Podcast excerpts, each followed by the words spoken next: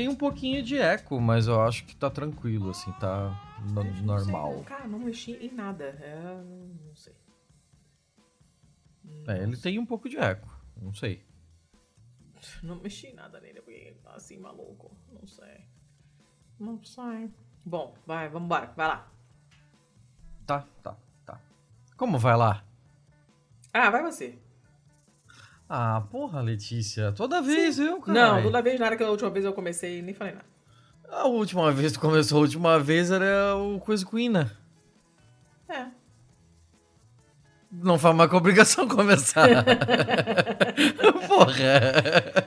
Sejam bem-vindos e sejam bem-vindas, pistoleiros e pistoleiras, ao Pistolando 180, que foi gravado depois, está sendo gravado, na verdade, que está começando agora, depois da gravação do 181. Então, estamos mais uma vez fazendo viagem no tempo, mas isso não é um problema, porque eu continuo Pera, sendo ah, a Letícia Dack. Letícia, Ah, você falou 182? não, 181. Mas esse é o 180, certo? Esse é o 180, que foi está sendo gravado antes do 181. Ah, eu tá. falei 182? Eu acho que sim, mas não confie em mim também. Você vai descobrir o- isso o na edição. Ouvinte, é, o ouvinte conferirá é. na edição também, porque eu não vou cortar nada, porque vai dar mais trabalho emendado que deixar como está. É, Eu sou o Thiago Corrêa. Tá. Sou o Thiago é, Corrêa. Era isso que eu ia te perguntar. Vem cá, é, você lembra qual é o nosso último episódio gravado? Que não o 181, Ah, obviamente. eu lembro que foi o 181. ah, eu lembro que o nosso último episódio gravado, gravado, foi o 181, mas não conta porque esse ainda não foi pro. Ainda não foi pro, pro feed, né? As pessoas ainda não tomaram ciência dele. E antes disso, a gente fez dois BMF seguidos, lembra? Lembro, claro. Foi o BMF. Então, tipo, você tá me perguntando sobre a última entrevista Última ou sobre os entrevista. últimos BMFs? Último entrevista com entrevista, porque são esses que a gente comenta no BMF. Não, a última entrevista foi dos dinossaurinho. Ah, foi o dinossauro da Silvassauro, é mesmo. Nossa, parece Sim. que foi gravado Parece no- que, assim, parece que foi em no- 83, no né? Jurássico, no período Jurássico. Assim, a gente É. gravou no intervalo de shows do Hollywood Rock. É. Depois do. Como é que chama? Do Simply Red. Entre o Simply Red e o Skunk. Sendo que eu já vi esses dois shows e foram ótimos. É, Vem cá. Chega, então vamos, vamos, vamos- Já que não tem nada pra comentar, então, porque o dinossauro tem muito tempo já. E a gente já comentou. Vamos, vamos começar então? Vamos, vamos, vamos. Vambora. É... Não, deixa. O quê? Não, nada. Não, deixa. Hum. eu, eu hoje eu estou pauce notícia. Estou com pouca notícia. Mas não importa. Vou, vou fazer o meu melhor. Você, tá tá, com- o quê? É, quando a gente, por exemplo, quando o paciente tá com. Você vai fazer exame de, de, de escarro para tuberculose. E aí Hum. você só vê poucos bacilos de Koch, né? Que, é, o, que é o, a bactéria que causa a tuberculose. Quando tem pouco, né? Você anota lá, paciente, palso, exame palse bacilar, quer dizer que tem pouca. Você viu. Mas esse, tá, tá lá, esse mas é com, Com é U. com U ou com É. L, com C ou com S? U e C. U. Pulse. Ah, É. tá. Ok? É. ok. É quando tem pouquinho, porque, sei lá, né? Quando você olha, você olha ali o campo do microscópio tem um monte de bactéria, pô, maneiro, né? Tá infectadaço. Tá? É quando você olha fala, tem dois. Então você sabe que o negócio tá lá. Maneiro tá infectadaço, foi muito errado. A medicina é muito errada, principalmente quem não faz mais parte dela, que é o meu caso. Aí quando tem pouquinho, assim, é frustrante, sim, né? Porque você quer ver um monte de coisa. Você não quer, né? Você quer que o paciente não tenha nada. Mas olhar coisa no microscópio e ter um bacilinho, assim, um, é meio, é meio broxante, assim. É mais emocionante quando tem um monte. E aí, não, mentira, gente, não é por causa disso. Você, é, é importante você anotar se tem muito bacilo ou se tem pouco bacilo, porque, pô, isso te diz se a amostra foi coletada direito, se o paciente está com a doença ativa ou não, sabe? Se, se a, a lâmina foi feita direito. É, é o tipo de coisa que é importante se anotar. E eu estou pause notícias hoje. Estou com pouquíssimas notícias, mas não importa. Ok, ok. É... É, é esse, esse pau a gente já conhece tipo paupérrimo, né? É, é provavelmente, mesmo, provavelmente. É do, da mesma origem, raiz, talvez. Eu acho que sim. Mas esse si aí que eu não sabia se era com S, com C, como é que tava, como é que aparecia no meio do negócio aí. É, mas, mas é ok, estamos é, devagando Quanto, já. Pra variar, quantos bons você tem? Eu, eu tô com dois. Então começa tu. Porque tu só tem um? Só. Caralho. Ok, né? Hum. Beleza. Eu vou queimar a carta dos bichinhos, então. Tá bom. Eu já vou começar assim, que é pra, pra ter a garantia de que teremos bichinhos. Sim, senhor. Uh, notícia postada em 5 de janeiro de 2023. Sim. Correio Brasiliense. Correio Brasiliense? Correio Brasiliense. E o negócio é o seguinte: Estados Unidos aprovam a primeira vacina mundial para abelhas. Oh, que interessante! É contra o quê? Vírus, bactéria, fungo? Então, ela será é uma. É uma. Ela não é bem uma vacina, né? Porque eles não vão ah, sair ah, catando abelhas e dando injeções no meio não, da mata. Tudo bem, mas não importa. pô, a, a, maneira de inocular não, não importa. Sim, sim. A gotinha mas também, a... do Zé Gotinha também era vacina. É. A ideia é que é contra uma doença que afeta os insetos e pode acabar com colônias inteiras. Ô, oh, rapaz. Ela. o nome dessa doença é Loki americana. Loki hum. americana. L-O-Q-U-E. Ah. E ela é uma doença bacteriana causada pela Paine... Painebacillus larvae. Hum. E pode enfraquecer severamente a colônia e, em muitos casos, causar a destruição delas. Caramba. Até então, o único método de tratamento conhecido contra essa bactéria hum. envolvia a incineração de abelhas e colmeias inteiras. Mas, gente. Além dos equipamentos infectados. Gente! Que coisa drástica. É, Nunca é... tinha lido nada sobre isso. É, é nível é terra arrasada mesmo, né? é, né? Tinha que salgar sal o chão. Em cima. É. Tá que pariu. No entanto, né, essa vacina nova é desenvolvida por uma empresa norte-americana chamada Dalan Animal Health é, hum. foi criada justamente como um método para auxiliar os apicultores e visa proteger os animais de uma maneira distinta das vacinas comuns. É, ela não é injetada, claro. Ah. É, e sim ela é em formato de bactérias mortas que são misturadas ao alimento consumido pelas operárias. Ah, é usar gotinha aí, ó. É, pra ela, é, pra gerar os anticorpos, né? Ah, que e maneiro. aí eles, eles digerem essa vacina, que depois é transferida para as glândulas que produzem a geleia real. E aí após dão isso. De papá, dão a geleia real de papá para outras, outras abelhas. Aí já vacina as outras abelhas também. É isso? Exatamente, exatamente. Que lindo, gente. Na real, essa geleia real, ela vira uma secreção que é, alimenta a rainha, né? Hum. E aí a rainha ingere essa geleia e os fragmentos da vacina são transferidas via rainha para os ovos. Hum, lindíssimo. Amei. Então, tipo, ela meio que garante a próxima geração, né? A geração atual não. Sim, fantástico.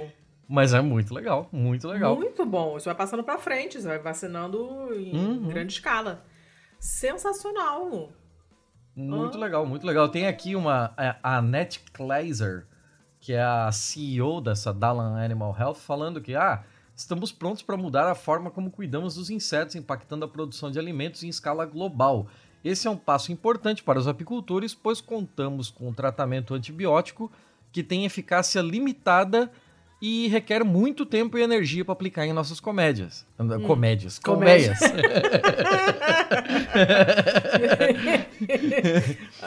e, ah. e basicamente é isso. Basicamente é isso. É um jeito muito maneiro aí de inocular as bichinhas.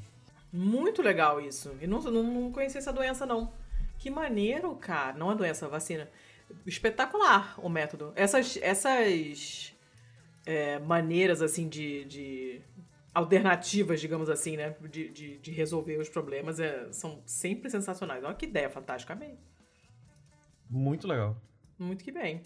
Ah, lindíssima. Tá, então eu vou com um bom também. Da Telesur. Hum. E é do ano passado, de 16 de dezembro. Não sei porque eu não falei dela antes. Já podia ter falado. É muito legal e assim, é bem a nossa, a nossa praia. É, a ONU. A nossa praia, qual é a nossa praia? A nossa praia são coisas esquisitas. A ONU, a ONU pede é, medidas para proteger línguas indígenas. Ah, mas Por olha, a gente quê? vai falar mais sobre isso hoje ainda, hein? Ah, oba. Porque olha só, das 7 mil línguas né, que se falam no mundo, mais ou menos, umas 6.700 são indígenas. E 3 mil dessas indígenas estão em risco de extinção. Risco de acabar antes do fim do, do, do- século, né? Então, foi feito um acordo na, na ONU, a, isso, a, tipo, a notícia de dezembro do ano passado, né? Então, eles falam, olha, é, a Assembleia Geral da- das Nações Unidas pediu nessa sexta-feira, ou seja, no fim de dezembro lá, medidas para preservar as línguas indígenas, para marcar o início do, desse- da década internacional que começou naquela semana mesmo ali em Paris, né? Que é a década internacional das línguas indígenas. É, uma, é uma, uma iniciativa da Unesco para ajudar a proteger e promover essas, essas é, línguas, né? E ah, a ideia é, é, fazer o que for possível para evitar que essas línguas se- se extingam. Extingam. Extingam. Extingam. Não sei. Acabem, desapareçam, sumam, antes do fim do século. E aí tem uma notícia aqui da Colômbia na, na, na ONU, né? Do perfil da Colômbia na, da- na ONU aqui no Twitter. E, e falando, olha, a Colômbia falou pela primeira vez em Icum, que é uma língua indígena, é, na ONU, né, no lançamento da década internacional de, de, de línguas indígenas. A em- A embaixadora lá indicou que essas línguas são expressão de sabedoria, espiritualidade e identidade cultural. São vetores de conhecimento, portadoras de identidade é, e conhecimento valiosíssimo não só para as identiza- as identidades presentes, mas para a humanidade inteira. Então, o objetivo é preservá-la, porque com cada língua que se extingue, você perde junto com ela a cultura da qual ela fazia parte, os pensamentos expressos nela, a tradição Sim. que ela leva, né, inclusive música também. É, e tudo isso é importante porque é necessário que haja uma transformação radical no modo em que a gente se relaciona com o nosso, os nossos arredores, né? E e que mais? Deixa eu ver aqui. Ah, é legal. O embaixador ameri... o embaixador mexicano na, na ONU, Juan Ramón de la Fuente, falou ali na frente dos 22 membros do grupo de amigos dos povos indígenas que uma língua é mais do que palavras, é a alma coletiva dos povos. Que eu achei uma fala bacana. E também tem uma, uma, uma pessoa que representa os países árticos, a Luke Kotierk, que achei lindo esse nome, que destacou que a língua local é fundamental para a autodeterminação das comunidades, assim como para os seus direitos políticos, econômicos, sociais e culturais. né? Então, você é uma- essa questão de identidade está diretamente relacionada a, ao lance da autodeterminação. Só que ah, a língua é uma, uma parte fundamental da identidade de um povo. Então, conservar Sim. as línguas é super importante. Então, é bacana que haja uma, uma iniciativa para isso. Tá aqui no bom, esperançosamente. Porque de concreto mesmo assim, a notícia não fala de nada, né? Está falando de intenção. Mas já o fato disso ter sido pedido, exigido, ó, tem que rolar, e a Unesco ter, está preparando uma década inteira dedicada a isso, eh, já são coisas interessantes. Então vamos ver o que, que vai sair disso aí. De repente, se virar um tema bacana, né? A gente pode até achar alguém para falar sobre isso um dia, quem sabe. né?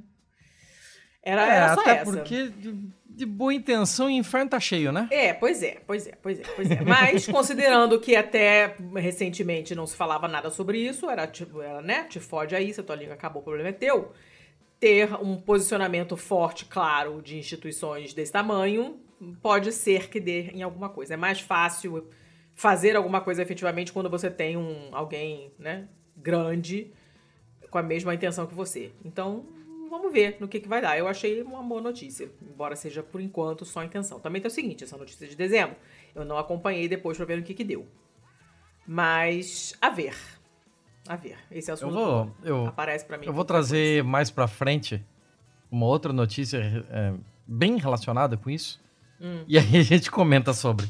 Então tá bom, senhor. Vai lá. Mas não agora, porque agora é a hora da notícia boa. Então vai. então, então agora a minha próxima notícia boa e última notícia boa é do Guardian. Hum. Ela não é exatamente nova, ela é de 20 de agosto de 2022. Hum. Mas eu achei muito maneiro porque ela já começa com o título em aspas. Eles disseram que era impossível. Como carpinteiros medievais estão ajudando a reconstruir Notre Dame. Ah, eu vi uma coisa dessa linha. Ah, que legal. E isso é muito maluco, assim, porque é, tem sempre, sempre volta aquela história, né, de que até hoje a rapaziada não consegue fazer uma caravela como os portugueses faziam, né? Mesmo com toda a tecnologia que tem hoje, não se consegue com o, com o tamanho, com as dimensões, com o peso, com, a, com as coisas que se tinha, encontrar exatamente qual era a técnica que fazia com que as caravelas portuguesas fossem é, um equipamento tão superior a, a- aos outros da época e tal, né? E esse é um daqueles exemplos de tecnologias medievais que de alguma forma se perderam. Uhum. E tem uma série dessas, e na arquitetura medieval tem muito disso também. Apesar de que não tanto quanto na parte náutica, porque ela é um pouco melhor documentada, assim, né? E talvez porque os castelos não afundam. Mas. Mas a ideia aqui, o negócio é o seguinte: é, o pessoal trabalhou num castelo Guedeleon, Hum. que é de 1253. E aí tinha aqui o Gilbert Courtenay, que tinha uma história dele aqui sobre que ele partiu para lutar nas cruzadas, deixou a esposa encarregada dos trabalhadores que constroem o, o lar da família, que era um, um castelo meio que modesto, assim, né? No que condiz a, a posição social dele. E, e foi atrás do rei Luís IX.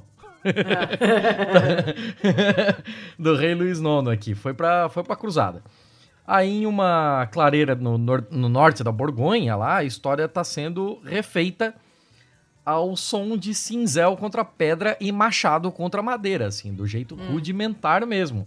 Enquanto os artesãos do século XXI reaprendem e aperfeiçoam habilidades medievais há muito esquecidas.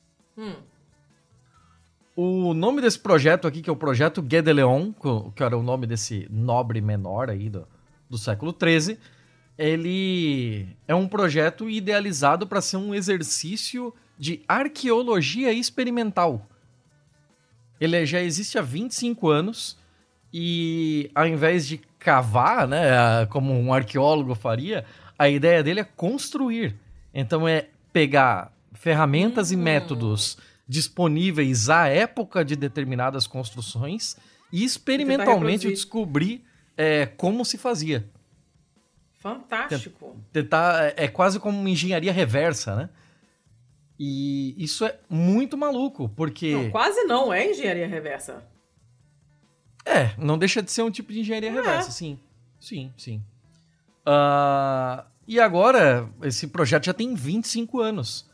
E é justamente a existência desse projeto, com esse tempo todo, que criou pessoas capacitadas o suficiente para ajudar na reconstrução da Catedral de Notre Dame. Que maneiro. E Notre Dame pegou fogo em 2019, abril de 2019, né?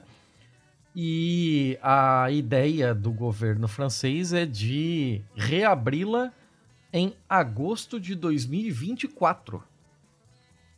Ó. E aí aqui tem alguma. O grande obstáculo de toda a reconstrução de, de Notre Dame é o diabo do telhado, né? Que foi justamente o mais afetado. E aqui tem algumas coisas sobre a.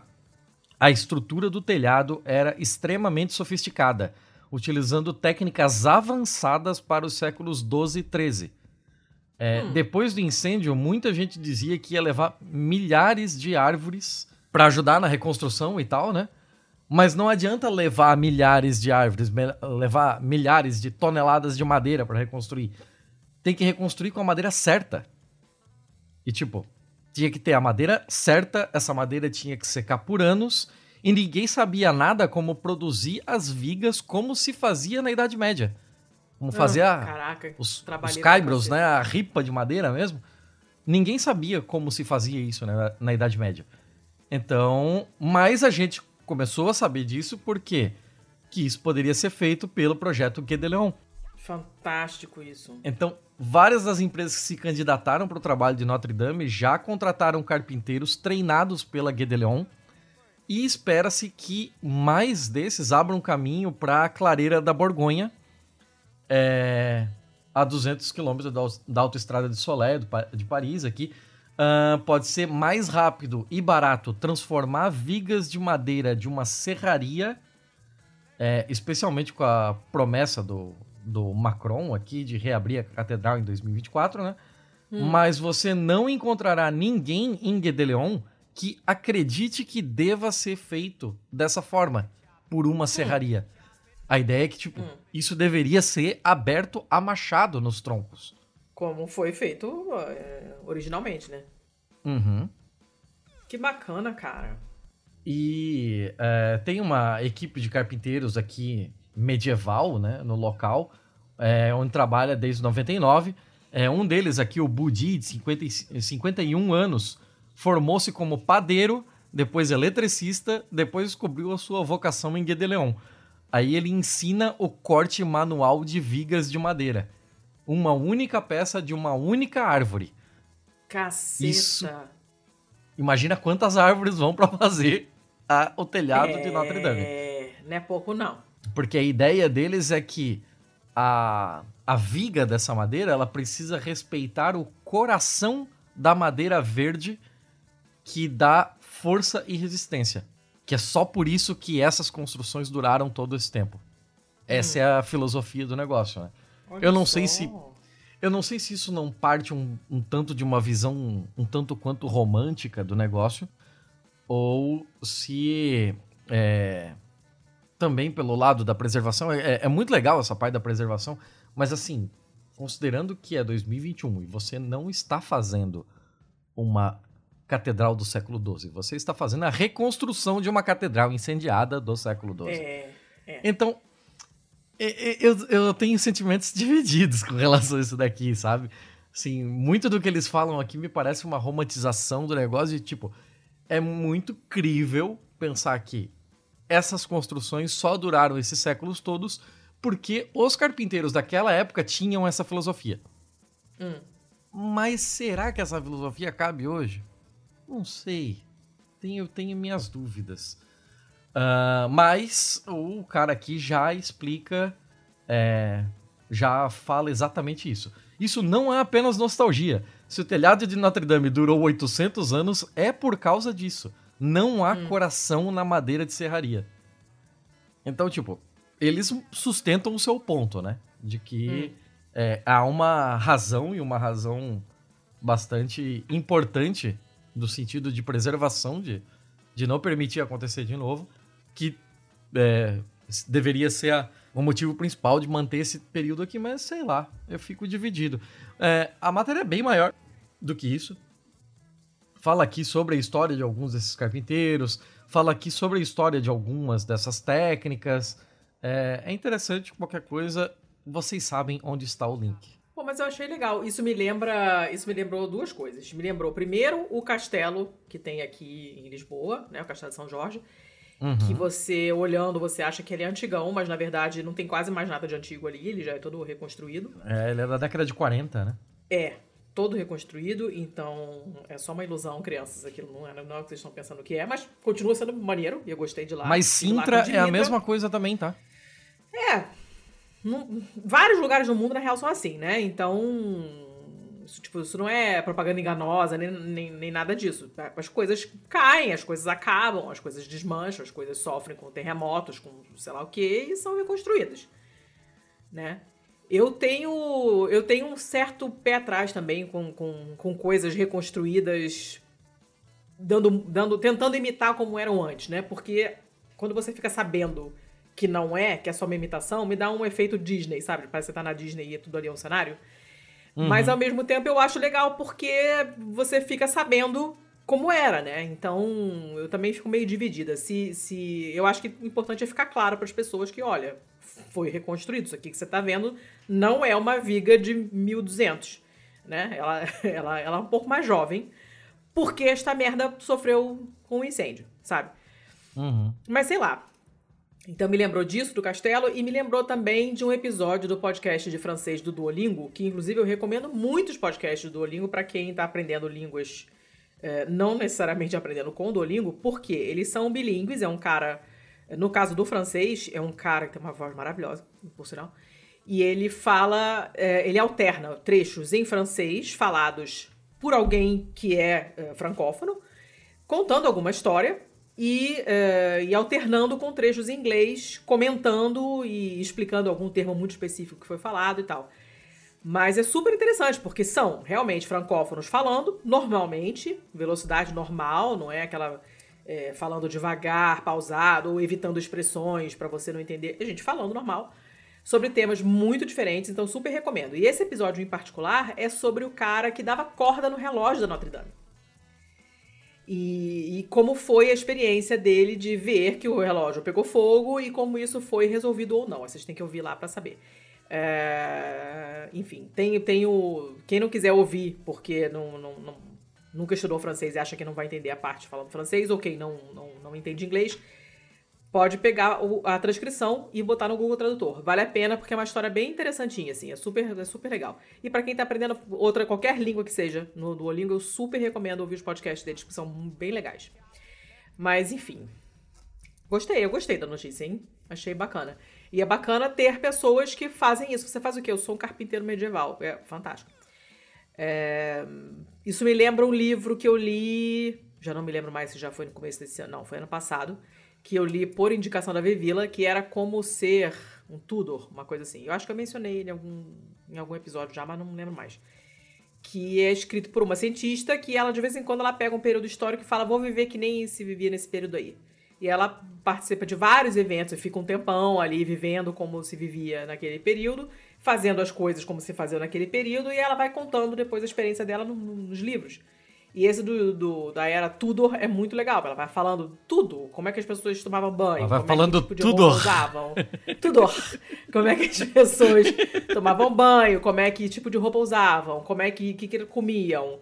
Né? Quem fazia cerveja dentro de casa. Como é que era feita. E ela conta a experiência dela fazendo as cervejas. E o que, que dava errado. O que, que dava certo. Então, assim, tem muito material escrito que explica como era feito, então se baseiam naquilo, mas tem muita tentativa e erro, porque as condições hoje também são diferentes, né? Mas é bem bacana de ver como esse pessoal vai aprendendo técnicas, né? Que foram totalmente perdidas, porque a gente consome tudo industrializado, né? E até mesmo quem faz a, a maldita cerveja artesanal em casa, obviamente não tem nada a ver com a cerveja artesanal é, né, feita na época, né? Até o tipo de cerveja, até o nome era diferente, né? A gente em português chama tudo de cerveja, mas em inglês tem vários tipos, dependendo de que tipo de cerveja é. E é bem bacana. Eu acho esse tipo de coisa sensacional. Eu gostaria de ser esse tipo de pessoa dedicada a, a, a um tema de maneira assim, a, a, ir fundo no determinado assunto, mas essa pessoa não sou eu. Então jamais irá acontecer, mas eu admiro é, eu, muito quem eu tenho é. preguiçinha também. Tenho preguiçinha. É, eu. Não, eu. Não. não. É, e é isso aí. Acabei, acabamos os bons, então. Acabamos. Bom, eu tenho um mal. Um mal? Uhum. Você tá muito, muito chechelenta hoje. Tô, tô mesmo. Mas ok. Vai, vai, vai com seu mal, então. Quer... É que Não, é eu mal, começo, né? assim. né? Tá, eu começo é, então. Você, você só tem um. Tem vai, vai tu, você só vai tem você, um. Tá, então eu, eu já vou queimar a largada aqui e colocar Vai. na frente a notícia que conversa com a do seu bom lá, das ah, línguas indígenas.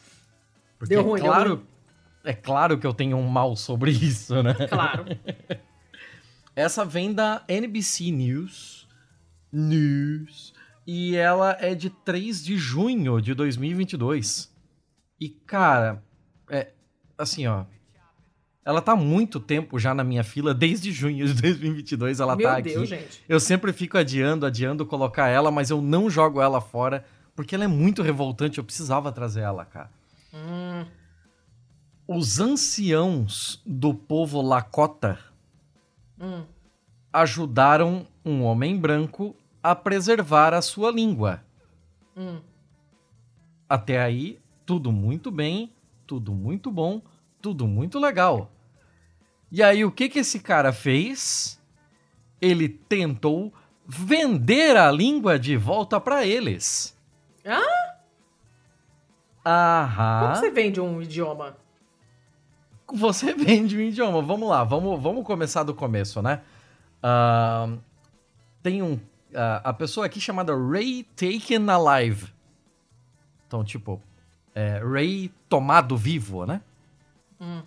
É, aqueles nomes de tipo. é, aqueles nomes Touro indígenas sentado. que tem. É, touro sentado, esse tipo de coisa assim, né? E o foi Ray levado Ta- embora vivo. É, levado embora vivo, isso.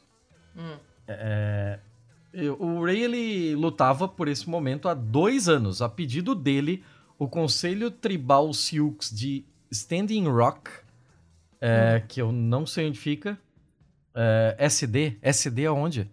SD, South Dakota, claro, porra. Tá, Dakota do Sul. Ah, então, o, o Conselho Tribal de Sioux, é, Sioux de Standing Rock, na Dakota do Sul, estava prestes a tomar a rara e severa medida de banir uma organização sem fins lucrativos da terra da tribo.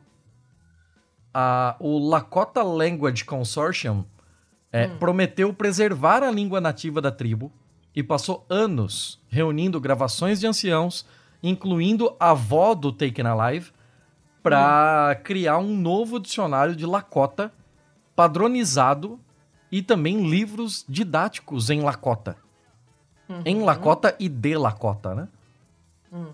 Mas quando o Taken Alive, que hoje tem 35 anos, pediu as cópias, ele ficou chocado ao saber que o consórcio, dirigido por um homem branco, tinha os direitos autorais dos materiais da linguagem, Tá que me pariu, cara. baseado em gerações e gerações de tradição lakota. O conhecimento tradicional adquirido pela tribo agora estava sendo vendido de volta para ela na forma de Vai livros didáticos. fuder. Vai se fuder. abro aspas pro Taken Alive aqui, não importa como foi coletado, onde foi coletado, quando foi coletado, nossa linguagem nos Óbvio. pertence. Nossas histórias nos pertencem, nossas canções nos pertencem. E em 3 de maio de 2022, o Conselho Tribal votou quase por unanimidade para banir a Lakota Language Consortium, é, junto do seu cofundador, o Wilhelm Meia, e a linguista-chefe, e o linguista-chefe, Jan Ulrich, de pisar na reserva. O que o conselho levou em consideração não foram só ah, os negócios, né, as negociações da organização com os Standing Rock Sioux, e descobriu-se que pelo menos três outras tribos também levantaram preocupações sobre esse mesmo cara, sobre o seu Wilhelm Meia, dizendo que ele quebrou acordos sobre como usar gravações, materiais linguísticos e registros históricos, ou então os usou sem permissão. O Meia nega, ele é um porta-voz dele, compartilhou carta de apoio ao trabalho é, com cinco tribos, DDT, DDT, pau no cu dele. Vai se fuder. Esse cara tem dinheiro pra caralho pra qualquer outro ficar advogando pra ele. A gente vai aqui ouvir o lado dos nativos e os nativos americanos foram minados para benefício financeiro e elogios acadêmicos por séculos. As informações coletadas sobre os nativos americanos raramente foram obtidas com o seu consentimento ou usadas para servir as suas comunidades, seja por meio de pesquisas feitas em restos indígenas roubados de túmulos ou então em amostras de sangue coletadas sem permissão. Caramba. Ainda assim, há pessoas Lakota que apoiam o que o consórcio está fazendo, é, porque eles dizem que é, preservar a língua que se vê hoje ameaçada deve ser.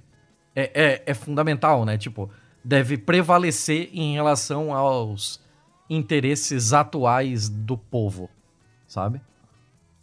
O que é uma é uma linha de raciocínio válida até, mas é bem complicada, né? Porque se Coisa, hein? Nossa, é, é, é muito é muito muito maluco isso aqui, muito E falando Bizarro. de Lakota, tem um episódio do Babel. Sim, podcast. senhora. Querido, que é o, o episódio 36. O link já tá lá, direitinho na, no show notes. Inclusive, quem editou esse episódio fui eu. É, duas vezes, inclusive, que deu ruim no primeiro. E. Mas é bem bacana, é uma língua interessantíssima, como todas as que eles escolhem, né? Todas as línguas são interessantes, né? Mas essa, essa é bacana. Que coisa, que merda. Branco fazendo merda, como sempre, né? Sim, sim, sim. As organizações desse meia receberam mais de 3 milhões e meio de dólares em subsídios federais nos últimos Ah. 15 anos para projetos de revitalização linguística com tribos de todo o país. Somente o Departamento de Saúde e Serviços Humanos pagou pro esse Lakota Language Consortium do, do MEIA quase um milhão de dólares para criar alguns livros didáticos que a organização vende por 40 a 50 dólares cada. O Meia diz que o trabalho é uma ferramenta vital para preservar a língua, tal, tal, tal. É, ele, segundo eles, são menos de 1.500 falantes fluentes de Lakota e que na última década e meia a organização ajudou a adicionar mais 50 a 100. Hum. É, é complicado, é bem complicado isso daqui. É um cu, né? Não é complicado. É uma bela de uma merda. Sim, sim, pra caralho, pra caralho. Mas, por favor, entrem na, na matéria, porque tem, inclusive, uma... Tem uma, uma ilustração aqui na matéria que é usando... É, é um, é como se fosse uma mandala. Parece uma mandala feita de alfabeto Lakota. E é lindo. É tipo, só ela já vale. Eu, eu tô te mandando aqui. Pode até ser a capa desse episódio, qualquer coisa. Ó. Mas olha que maluco que é isso. Tipo, não tem nada de incrível, assim, meu Deus. Mas a engenhosidade de você Ah, conseguir fazer sim. um, um alfabeto assim é sensacional. Uma gracinha. Amei. Ah, depois vou lá olhar. Bonitinho. Então, é, tem tem esse esse negócio que eu te mandei aí, ele tá dizendo, ele significa, deixa eu pegar aqui. Ah, o texto diz ao Homni Nakipa, Lakota Hum. Yapi Yokola, nossa mãe do céu, que se traduz como Run Around Butte. Ah, ah, deixa, deixa. Depois, nossa. Tá. Tô, tô Tá, indo longe tá. demais. Tô, tô, tô, tô indo longe demais. É, Manda o eu seu só aí. Hum. Queria, eu só queria lembrar que a pronúncia não é Sioux, que, como a gente acha que é, mas é Sul. Sul. É. Tem uma cidade chamada Sioux Falls, se não me engano. É... Quer ver? Deixa eu ver. Eu acho que é uma cidade? É, uma cidade em South Dakota. Sioux Falls.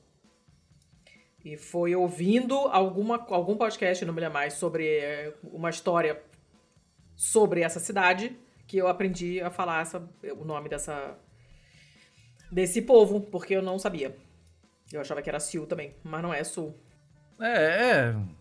É aquele negócio de acabar adaptando, É, né, foneticamente óbvio, e tal. um- A gente já vê isso muito. A gente vê isso com o próprio nome do estado, né? Porque a gente chama a tribo de Lakota, mas a gente chama o estado de Ah. Dakota, né? Não, no, no Brasil a gente fala Dakota, Dakota do Sul.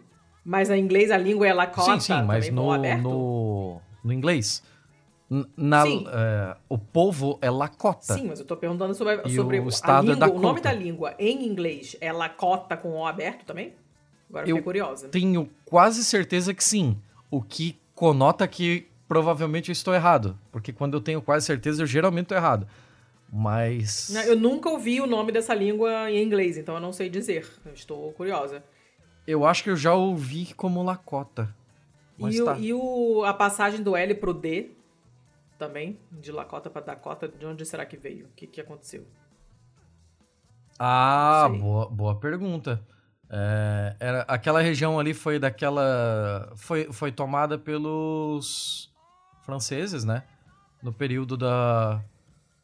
No período da independência foi, uma da, foi um, um dos trechos de terra cedidos para a França, né?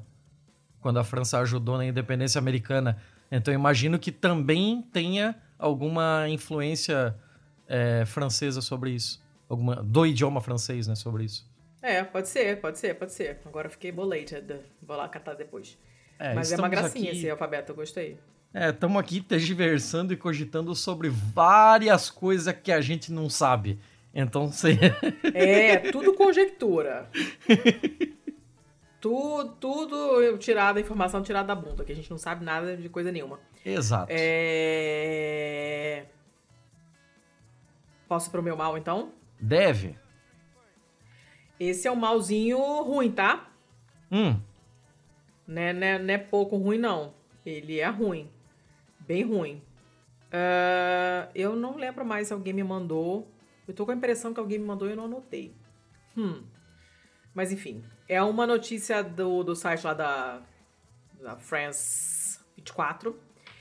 E é uma notícia fresquita de 16 de fevereiro agora. Uh, e fala de clima, ou seja, não pode ser bom, né? Hum. E ele já começa jogando na sua cara mesmo. Clima, é, camadas de gelo, aqueles ice sheets, né? E nível do mar. Dois pontos. As notícias não são boas. E o negócio é que é o seguinte, sim, né? Esses, esses pedaços de gelo na Groenlândia, na Antártica, que vem se destacando da, das calotas, elas. Bom, no, no, último. Desde o ano 2000, tá? Presta atenção. Desde o ano 2000, esses ice sheets, esses pedaços ali das calotas e tal, na Groenlândia e na Antártica, hum. já soltaram mais de meio trilhão de toneladas por ano. Caralho. Meio trilhão de toneladas por ano. Com T ou de seja, nada. É. Ou seja, seis piscinas olímpicas congeladas a cada segundo. E esses cubões de gelo, né? São, são, digamos assim, cubos de gelo de quilômetros de espessura. Na verdade, são a maior fonte, maior causador os maiores causadores do aumento do nível do mar, mais do que as geleiras derretidas. Então, todas as pesquisas que tinham sido feitas até agora, estimando quanto que o mar vai subir com o derretimento das calotas polares e brinanã, a maior parte desses estudos simplesmente ignoraram esses pedaços enormes de gelo que simplesmente se soltam ali das calotas onde elas estavam quietinhas e caem na água. Uhum. Então, o, o, o número de pessoas sob a ameaça de, de, de tudo de ruim, todas as consequências é, é, é decorrentes do. do a consequência só pode ser decorrente, né? As consequências do aumento do nível do mar, esses, esses números foram subestimados. E assim, não subestimados em pouco, subestimados em nível de dezenas de milhões porque os dados satelitários, sate, satelitários, satelitários, já, eu não sei mais nem o que eu tô falando. Os dados é, por satélites é, foram mal interpretados e uh, também não há recursos científicos suficientes em muitos países em desenvolvimento suficiente para juntar e interpretar esse bando de dados corretamente. E, assim, é, até agora, né? Então, os, os, modelos tinham subestimado essa, essa, esse aumento do, do, nível do mar, né? Porque eles só olhavam para o impacto das temperaturas do ar estando mais altas, né? E, e o impacto desse aumento da temperatura sobre o gelo. E simplesmente ignoraram toda a interação muito complexa entre a atmosfera, os oceanos, essas calotas polares é, e, e lugares onde há gelo naturalmente no mundo. Aí o pessoal dos Estados Unidos e da Coreia do Sul começou a é, usar modelos é, ativos, que eles chamam.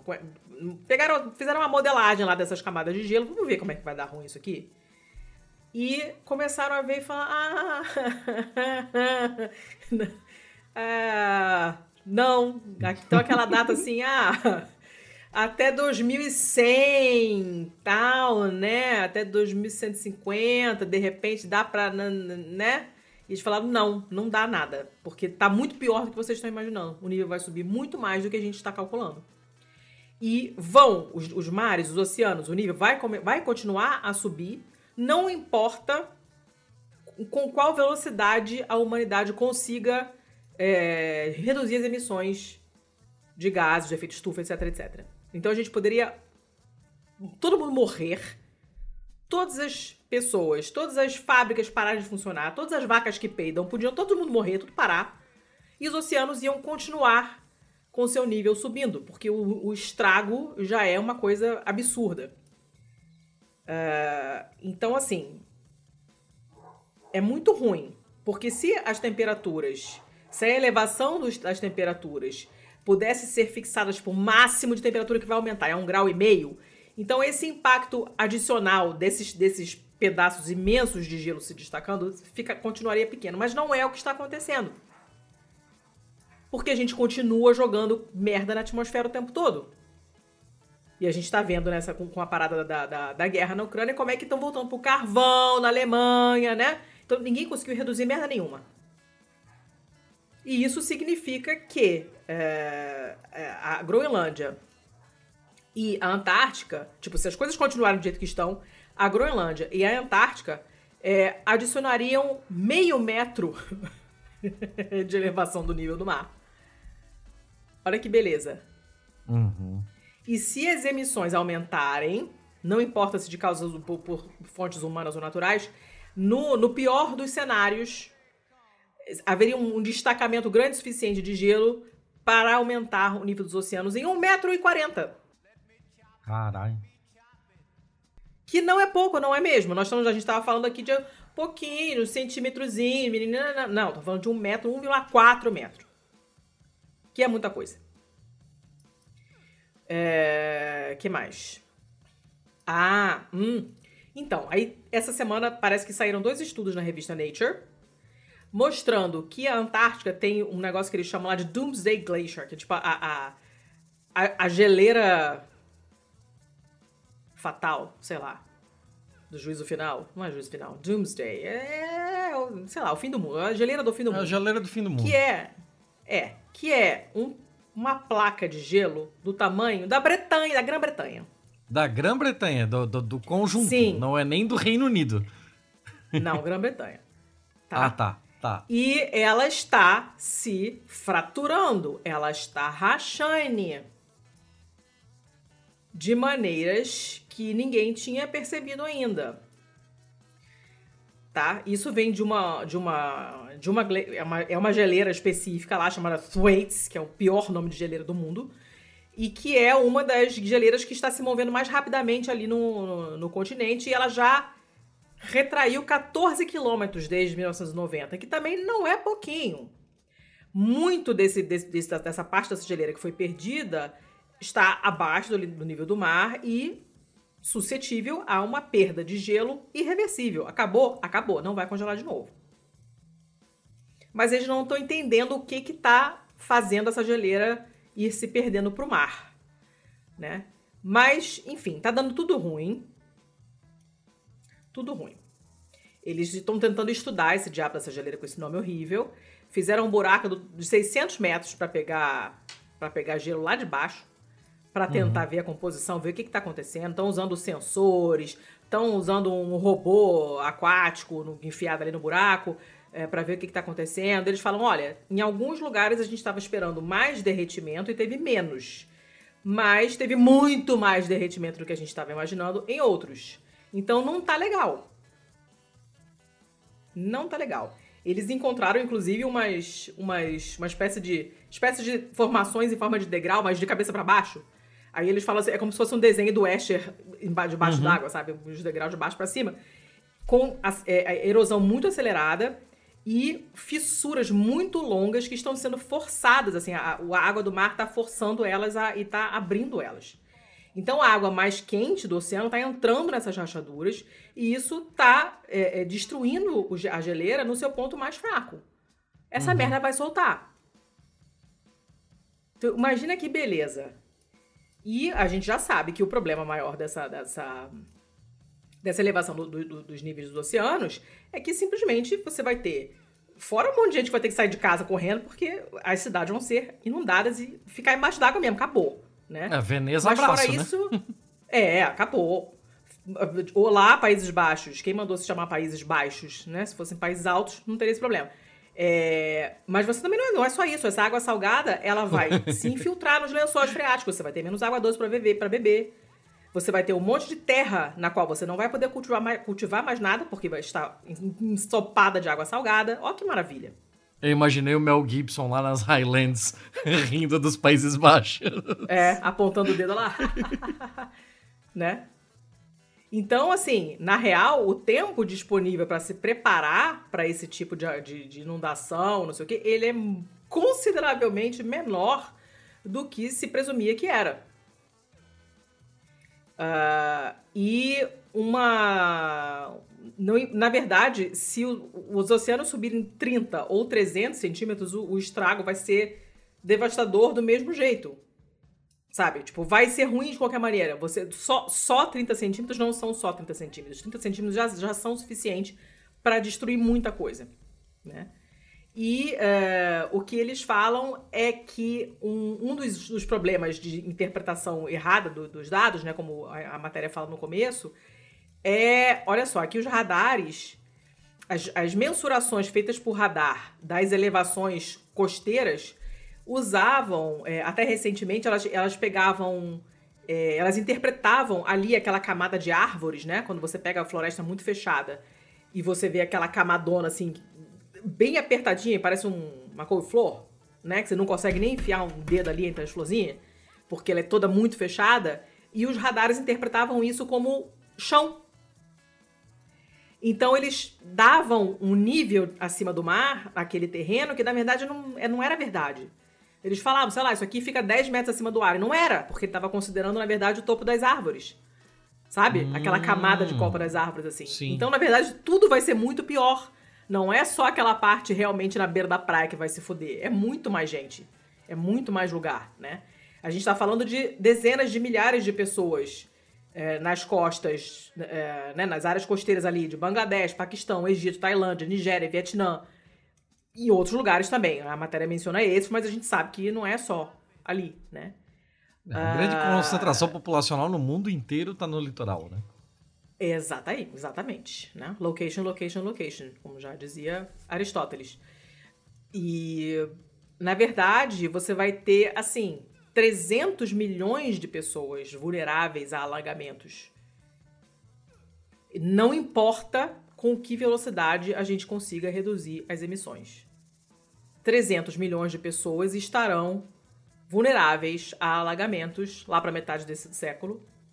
Não importa com qual velocidade a gente consiga reduzir as emissões. Então, a manchete não está errada. De fato, as notícias não são boas. E era isso. Não sei se ficou meio confuso, mas é muito ruim. Muito ruim mesmo. Não, Super não, péssimo. confuso não ficou. Eu, eu só. Não sei, deixa. Mas não ficou confuso. É tudo uma merda, né? Tá, é... menos mal.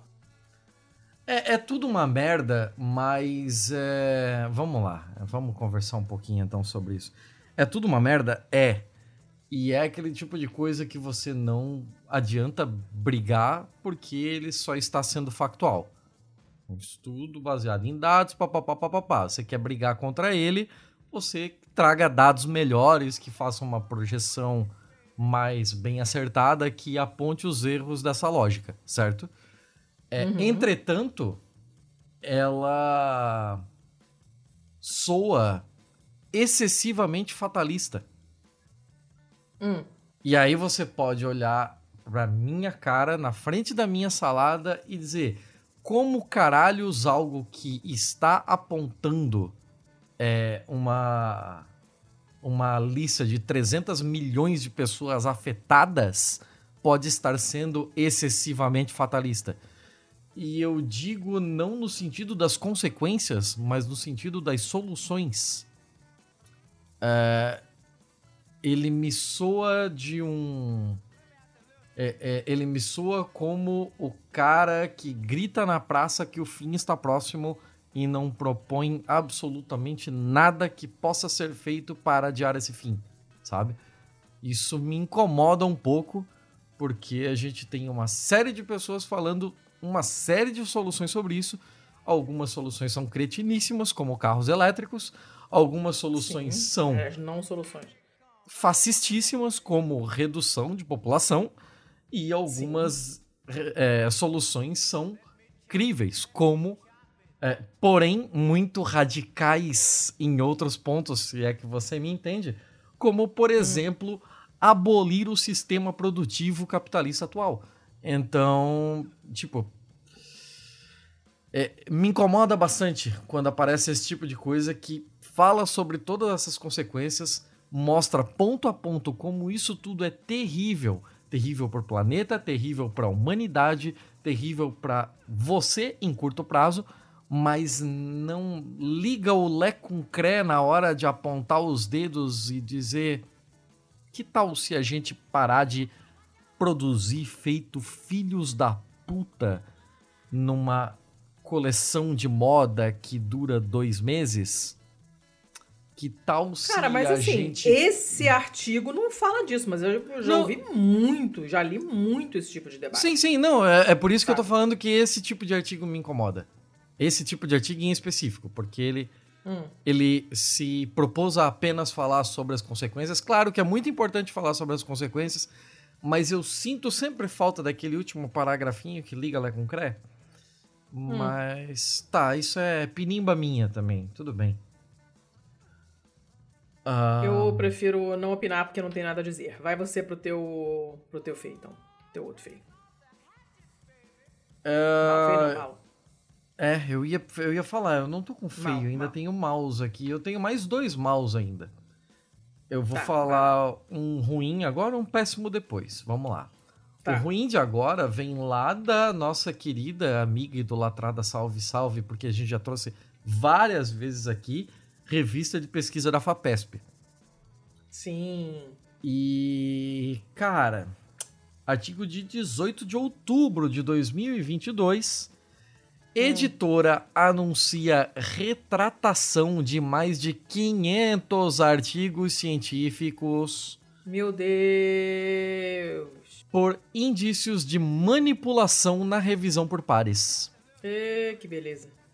A editora em questão aqui é a Hindawi. Ela é sediada em Londres e vinculada ao grupo americano da John Wiley Sons. Ela anunciou em setembro que retratará 511 artigos publicados em 16 das suas 230 revistas científicas. E isso aqui já está muito errado, né? Tipo, você ter uma editora que é dona de 230 revistas científicas, é, todo esse povo aqui está pagando para a revista para ser publicado. Sim. É, é... Ah, tá. Mas vamos lá, vamos para frente. A decisão se deu após investigações internas terem identificado evidências de manipulação no processo de revisão por pares. Richard Bennett, que é o vice-presidente de serviços e pesquisa, serviços de pesquisa e publicação da Hindawi, ele informou ao site Retraction Watch não, relógio da retratação. Não, observatório da retratação. relógio é bem mais legal. que a editora foi vítima de, abre aspas, grupos com coordenados de revisão. Fecha aspas. É, compostos... Gente, a gangue dos, revi dos, revisores? Exato, é a gangue dos revisores aí. É, são os revisores ah, molhados. Do mal. Compostos de editores e avaliadores de papers que trabalham de forma combinada e irregular para viabilizar a publicação de determinados artigos. Em alguns casos, há indícios de que os manuscritos foram produzidos por fábricas de papers.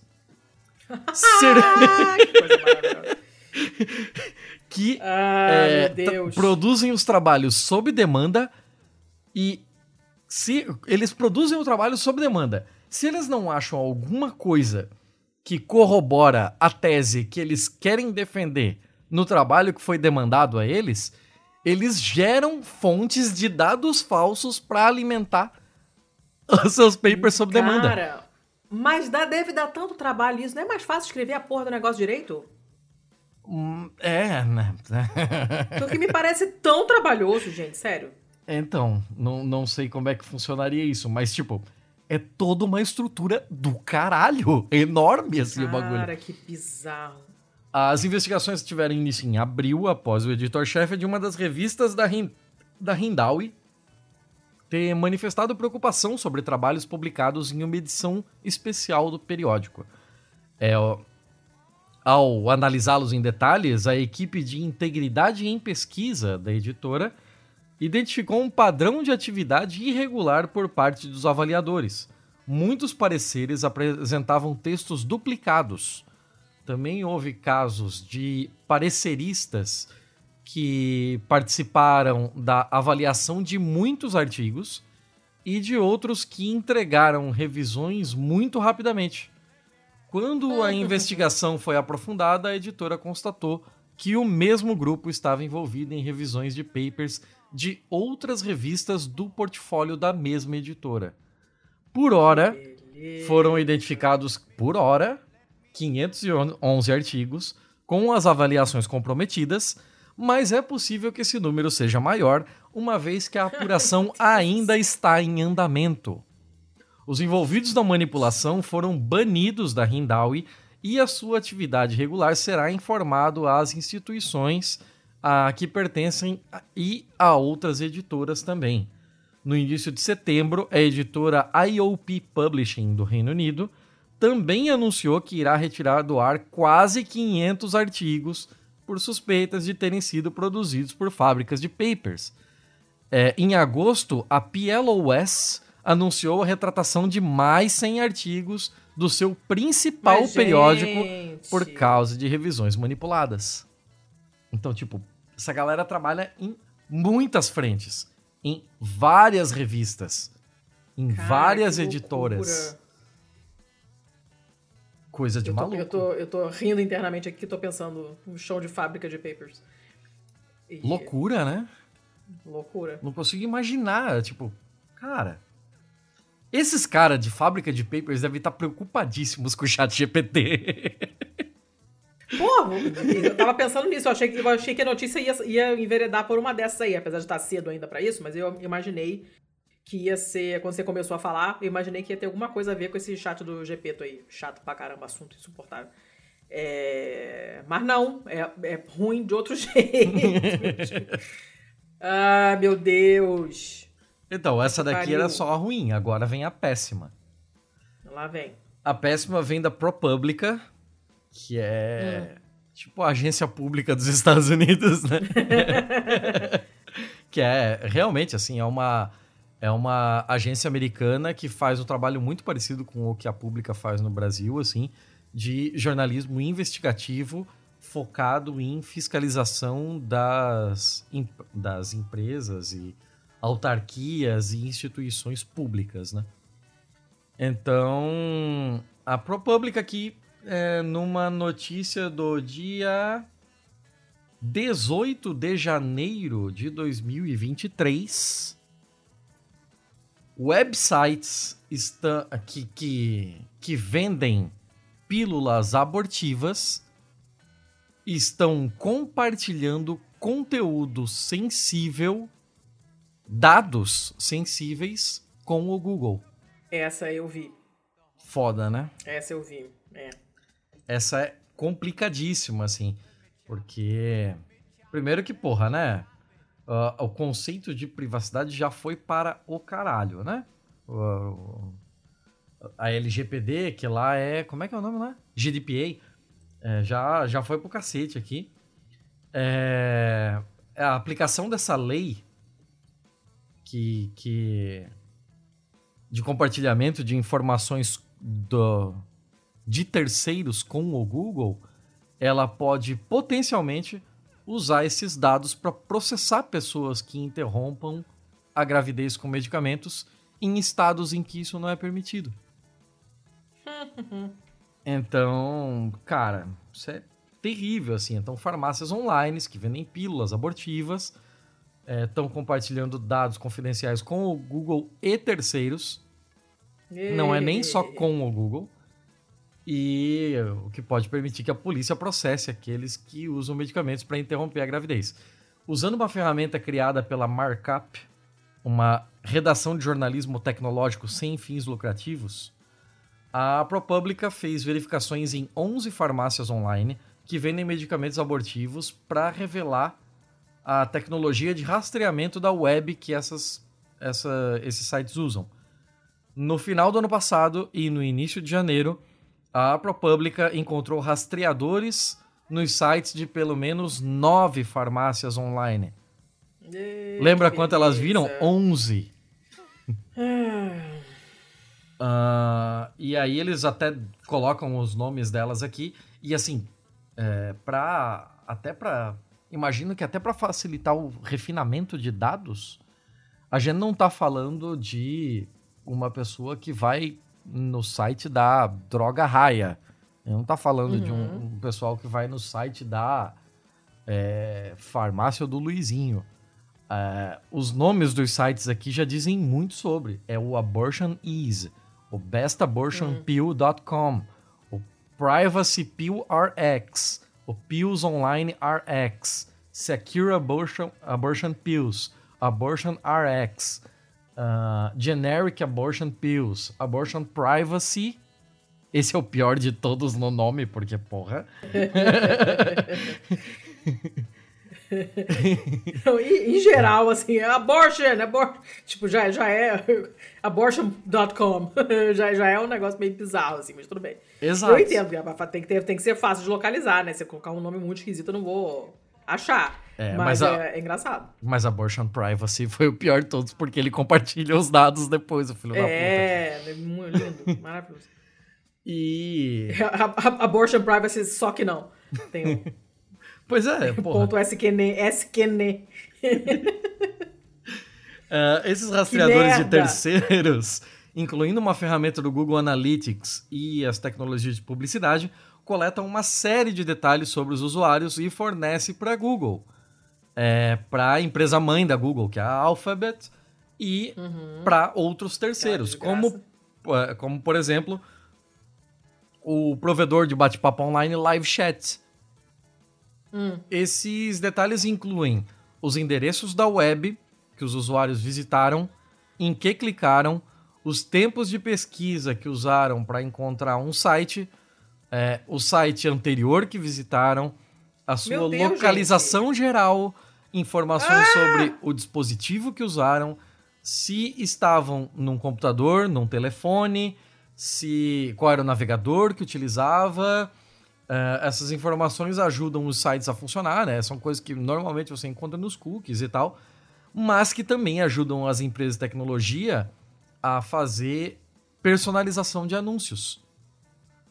Não só por, por por perfil, como inclusive por geolocalização, né? por geomarketing, uh, por geotargeting, né? É, esses nove sites também estão enviando dados para o Google que pode identificar os usuários. Então, tipo, um, tem um desses números é um número aleatório exclusivo do navegador do usuário. Que não tem outro usuário com esse mesmo número. Então, isso já é uma identificação. Por que diabos você faria isso com um site de farmácia? Pergunta aqui o diretor não, de pesquisa não, do Usable Security né? and Privacy Group. Uh, em última análise, isso é uma coisa muito idiota de se fazer. Uh, representantes dos nove sites não responderam pedidos de comentário. Todos é, foram recomendados num site popular chamado Plan C, o plano C, né, para quem procura informações sobre como obter pílulas abortivas. Então, hum. eles também entraram em contato com o Plan C para perguntar para eles se eles sabiam desse tipo de coisa. Plan C reconheceu que não tem controle sobre esses sites. É, ele só estava colocando o nome deles ali como uma forma de facilitar o acesso a quem procura mesmo, né? Uh, e embora algumas pessoas possam presumir que as suas informações de saúde são legalmente protegidas, a lei de privacidade americana faz muito pouco para restringir o tipo ou a quantidade de dados que as grandes aí, Big Tech podem coletar dos indivíduos. Então as empresas de tecnologia geralmente não estão vinculadas à lei de portabilidade e responsabilidade de seguro de saúde. Hum. Que limita quanto certos provedores de assistência médica e plano de saúde podem compartilhar de informações médicas. É, é, a lei federal também não estabelece muitos limites sobre como as empresas podem usar esses dados. Então, assim, é um. Esse, essa intersecção entre o mundo virtual e os negócios de saúde tem ali uma área cinza que faz com que as big se refestelem nos seus dados hum. de uma forma muito pouco transparente, no sentido de divulgar, de você saber exatamente sobre quais dados eles estão coletando e para quê, e também sobre a questão de é, como eles podem usar o que foi coletado. A matéria é muito maior do que isso, é gigantesco, tem uma caralhada de coisa aqui, inclusive tem uma parte muito interessante sobre como tratar esse tipo de coisa juridicamente falando. Eles falam aqui ah. sobre uma nova era jurídica, é, mas assim, vou encurtar o nosso tempo aqui, né? Até, mas assim, a, a notícia é terrível, a notícia é péssima.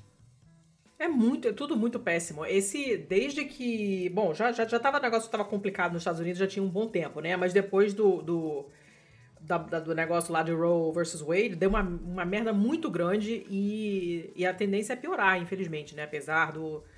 do da, da, da, dos democratas terem tido números melhores do que se esperava e por aí vai, mas ainda é muito complicada essa questão do aborto nos Estados Unidos e a, o meu medo sempre é a gente importar essa merda para o Brasil, né? Porque a, o negócio já é tensíssimo no Brasil. E, mas sempre dá para piorar, né? Uhum. Sempre dá para piorar. Mesmo quando aparentemente tem uma, uma, uma solução, né? Ou no, nesse caso, sei lá, tipo um, um, um, loophole, né? Você dá uma, dá uma gambiarrazinha, porque você não pode fazer naquele determinado estado, mas você pode comprar online, aí ninguém vai saber, tá? Mas aí não, vai saber porque eles vão te dedurar. Caraca. Foda, né? É, esse, esse negócio tá, tá, tá me irritando já tem bastante tempo, porque a gente tende a chupinhar essas coisas dos Estados Unidos, né? No Brasil. Até essas ideias de jirico, a gente importa essas merdas todas. Então, é, apesar, apesar da gente não ter chegado no nível de poder importar, né, comprar pelo correio e tal, mas a gente sabe que, enfim, não vou falar nada, mas sempre dá pra piorar e isso me deixa profundamente irritada.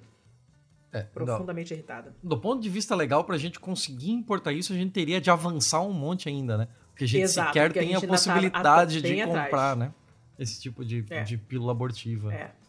Pois é. Mas o que, que adianta você poder comprar se depois é, te é, denunciam, sim, você pode ser presa, né? É, tipo, não, não, não, Cara, mulher é só se fode, é impressionante. A gente só perde, sempre. Só se dá mal. Tudo que pode ser ruim pra gente sempre vai ser. Na pior das Impre hipóteses. Impressionante. É, se você aí do outro lado da linha, nos ouvindo agora, quer fazer algo nesse sentido, faça com o máximo de privacidade possível. Utilize o navegador Brave, utilize, se possível, uma um VPN. Uma VPN. Nunca, esperaria que eu ia falar isso. Uma DNS também. Tem tem um tem o que alguma é DNS? Explica para quem não sabe, tipo eu. É, Domain name, name Server. Ele é um, na verdade, todo site registrado no planeta, ele está vinculado a um IP, certo? hum. que é o, aqueles números de identificação de máquina, né? Então, cada site tem o seu próprio númerozinho lá, e esse númerozinho, inclusive, se você colocar no seu navegador, ao invés de google.com o númerozinho dele, ele vai redirecionar igual. O, o, a URL, do, o domínio que a gente coloca ali, é um jeito de traduzir em linguagem mais humana exatamente esses númerozinhos. E utilizar uma DNS alternativa faz com que você possa é, limitar, de certa forma, como você está usando um caminho não exatamente convencional de redirecionamento para aqueles sites, você já faz com que vários mecanismos de tracking se percam. Então já dificulta a rastreabilidade. Uh, aí entra a parte do VPN. Tipo, os poucos que ainda conseguem te rastrear serão levados a um caminho incorreto porque você está se passando por um outro endereço, né? Então todas essas hum. coisinhas somadas vão ajudando a você não, não ser capturado. De qualquer forma, em algum momento, se você está fazendo esse tipo de compra, você vai ter que colocar nome de quem vai receber e endereço. Então, tipo, é, coloque para uma pessoa, para um homem da sua confiança, é, para que isso fique, de certa forma, sempre. É, sempre que ainda seja possível vincular a você que seja a partir de um terceiro. Entende? Tipo, sim, sim. Se você tá abortando ali, é de comum acordo com o pai da criança e tal, coloca tudo no endereço dele para ele receber e tal e, e despista, despista a porra toda. É, rapaz, complicado, viu? Muito complicado, muito terrível, complicado. Terrível, terrível. Essa é uma notícia bem ruim mesmo. Podemos inclusive sair dela. Já acabei, a. Acabei já lá. acabei já. Então vamos pros feios? Eu acho que eu fechei uma notícia e não. Peraí. O que, que eu fiz aqui? Eu tive dois feios, dois maus, é isso? Sim. Porra, eu jurava que tinha mais. Ok. Porra, tá bom não? Ah, ok. Não, tá bom, tá bom, né? Tá bom, tá bom. eu acho que já deu, inclusive, é, pensei... né, não foram... Não foram fáceis. Uhum. Não, eu só pensei que tinha passado algum que eu tinha esquecido de colocar na nossa pauta. Mas beleza. Hum. Então vamos para os feios. Quem começa? Eu tenho três, sendo que um Você é micro. Você começa. Eu vou abrir os meus aqui. Eu sempre deixo tudo fechado porque são links demais e aí se eu deixo tudo aberto eu me fodo depois. Tá, então eu vou começar com uma bem pequenininha. Micro, tá? Ela é realmente micro, mas ela é tadinha, ela é tão... É uma notícia do UOL do dia 19 de janeiro e fala de um guaxinim, o Pob. O Pob do guaxinim Hum. É, os testículos dele congelaram no trilho do trem. Ah, não, caralho. É, porque estava abaixo de zero, menos 12, na verdade. Isso aconteceu no estado da Geórgia, nos Estados Unidos. É, o bicho estava lá, coitado, parado, com as bolitas congeladas, grudadas no trilho do trem. E o trem vindo. E ele lá, ah, com as ah, bolas congeladas presas no trilho. Aí ele deu a sorte que um, um, funcionário da ferrovia lá, chamado Neil Mullis, achou ele lá e falou: putz. Aí ele, ele pegou água morna, né? Jogou água morna. A frase é: Eu derramei água morna no traseiro dele. pegou água morna e jogou ali na bunda do, do, do guaxinim pra ir passando por baixo descongelando, né? E uma colega de trabalho foi tentando lá, e depois de uns cinco minutos, devagar para não machucar e tal, conseguimos liberar o, o bicho. E não se sabe quanto tempo ele ficou ali, né? Coitadinho.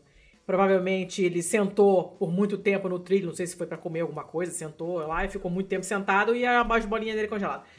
E o pelinho dele ainda ficou lá, preso no trilho, mas aparentemente, pelo menos a foto tá lá, mostra só os pelos, não tem pele, nem sangue, nem nada.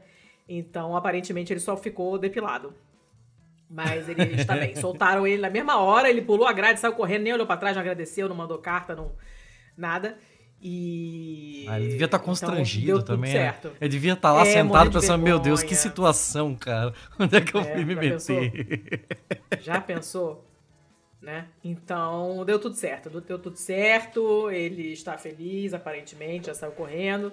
Nada aconteceu, só foi depilado. Mas é uma notícia bizarrinha, né? Eu não Engraçado que a gente vê desenho animado, né? Do, do, do bicho lá, lambe o poste e a língua fica presa no poste.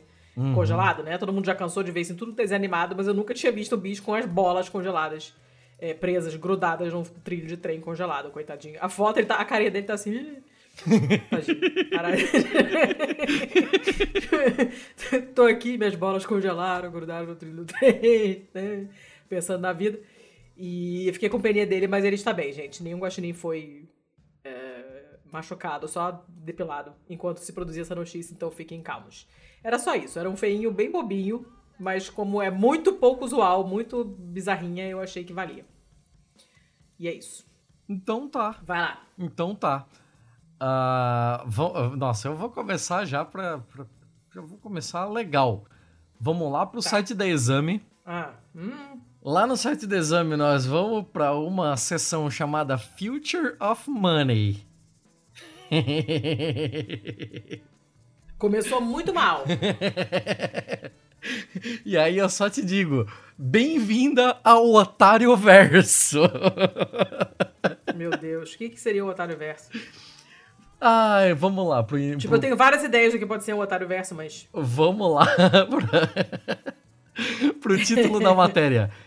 Viver de aluguel no metaverso. A nova ah. forma de gerar lucro com terrenos virtuais. Ah, Thiago, vai a merda. Você quem escreveu essa merda, quem inventou essa merda também, quem cai nessa merda. Vai a merda todo mundo. Caralho, cara. Pariu, cara. Não, não, velho, não, cara, não é possível. Eu, eu, eu fico imaginando. Essa notícia é de 10 de dezembro, cara. Eu fico imaginando quem é que olhou para isso daqui e pensou sem, sem rir, assim, sem esboçar a reação. Tá aí.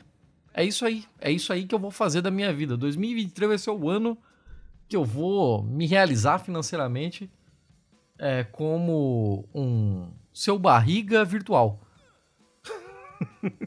Cara. Vamos lá. A plataforma de metaverso Decentraland anunciou um novo recurso de plataforma que permite que seus usuários que possuem um terreno virtual se tornem essencialmente proprietários. Os proprietários agora podem alugar oficialmente suas propriedades para outros usuários na plataforma por períodos de tempo predefinidos. Ah!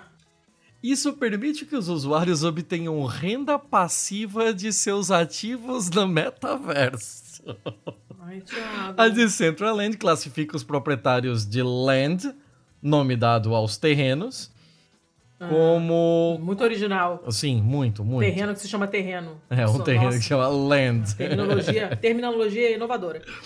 Como contas ou endereços de carteira que possuem o contrato inteligente para land seja uma parcela, uma propriedade ou ambos. Eu não entendi picas isso aqui, mas foda-se. Todos hum. os aluguéis de Land são realizados em Mana, o token ativo da Decentraland, e pagos antecipadamente no total. É, a plataforma deu exemplos de universidades digitais alugando terrenos para construir campi ou DJs alugando espaço para um clube é? ou festa. É? Semelhante à maioria dos contratos de aluguel de propriedades físicas, os proprietários de land da Decentraland não possuem, não podem vender o terreno, nem podem receber propostas de compra até que o período de contrato de aluguel termine.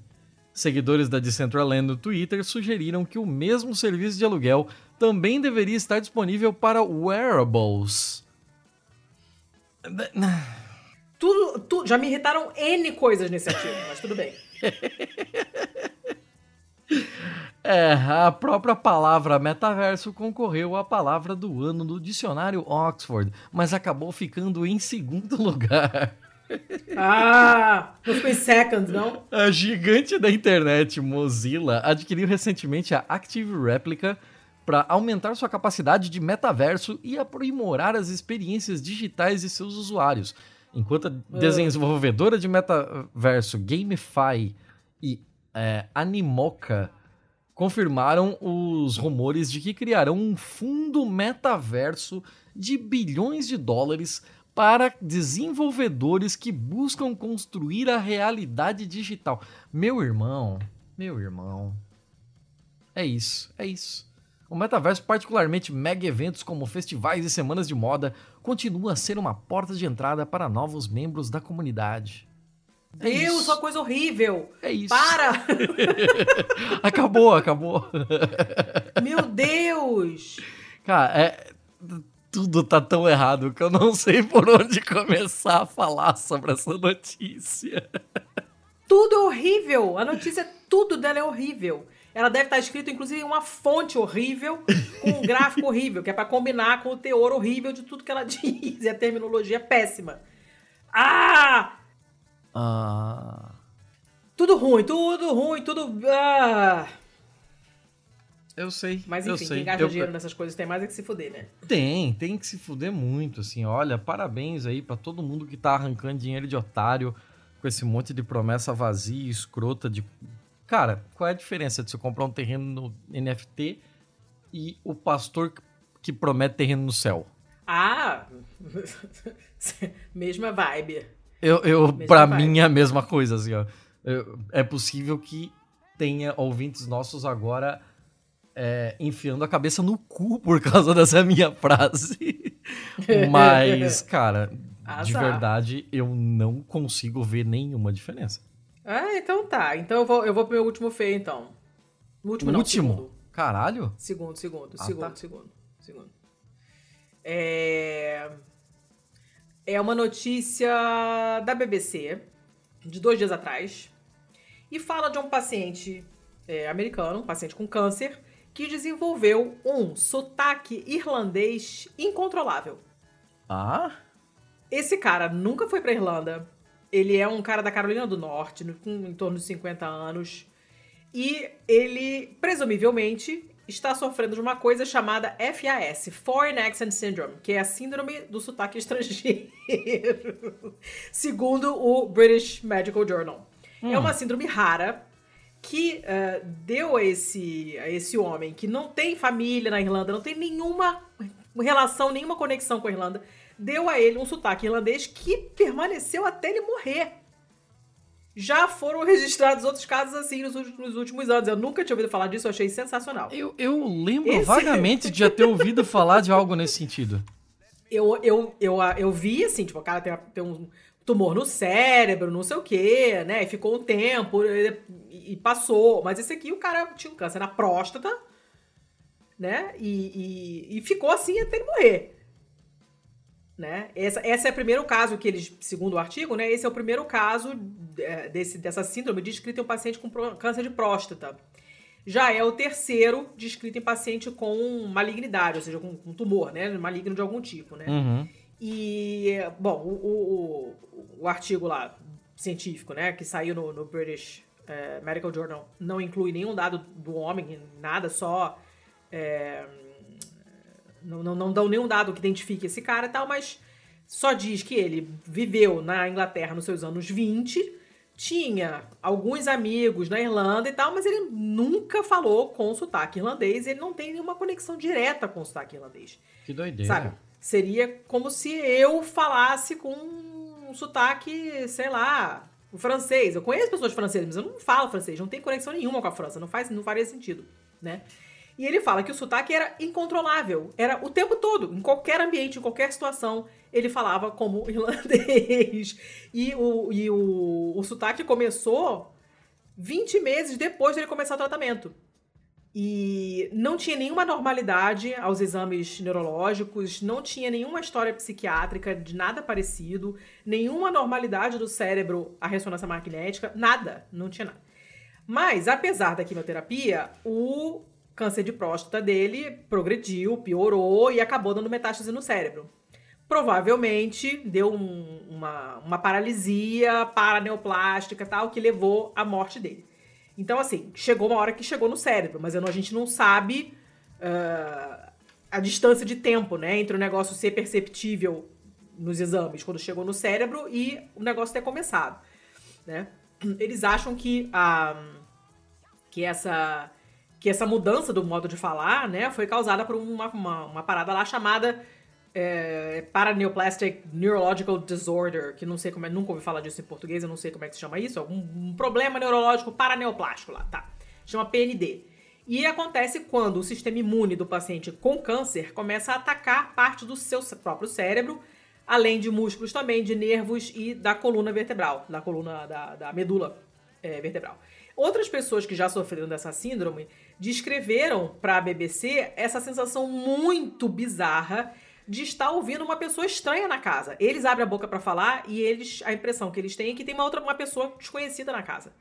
Porque ninguém na casa deles fala assim, né? e aí, por exemplo, eles dão o caso de uma mulher que uma mulher britânica do Reino Unido que em 2006 teve um um derrame, né, um AVE e descobriu que o, o sotaque que ela tinha, que era um sotaque lá específico, mas era britânico, e ela começou a falar que nem uma jamaicana que é um inglês completamente diferente do, do inglês britânico, né? Sim, sim. Tem, tem peculiaridades, assim, ele é muito bonito, muito bacana de ouvir. E, mas é muito diferente, né? E um dos primeiros casos já relatados disso foi em 41, quando uma mulher norueguesa começou a falar com sotaque alemão depois de ter sido atingida por estilhaços de bomba é, durante uma, um bombardeio na Segunda Guerra Mundial. E o, o pessoal, inclusive, é, é, ficou com horror dela, porque achava que ela era uma espiã nazista, de tão, de tão alemã que ela, que ela soava. Agora, você imagina a doideira. Você imagina a doideira. Agora, então, assim, gente. Eu, eu fico eu, imaginando. Se eu um dia come, se eu começar a falar como destruidora de fonemas, que é o que são aqueles paulistanos de telemarketing, vocês já sabem que provavelmente eu estou com tumor. Porque nada no mundo me faria falar assim voluntariamente, destruindo 100% dos fonemas.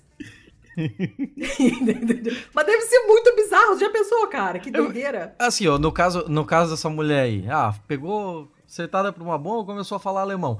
Eu fico imaginando assim, ó, tipo, se pro alemão que a ouve, se ela parece um estrangeiro falando a língua nativa dele, se parece mesmo como uma foneticamente, né?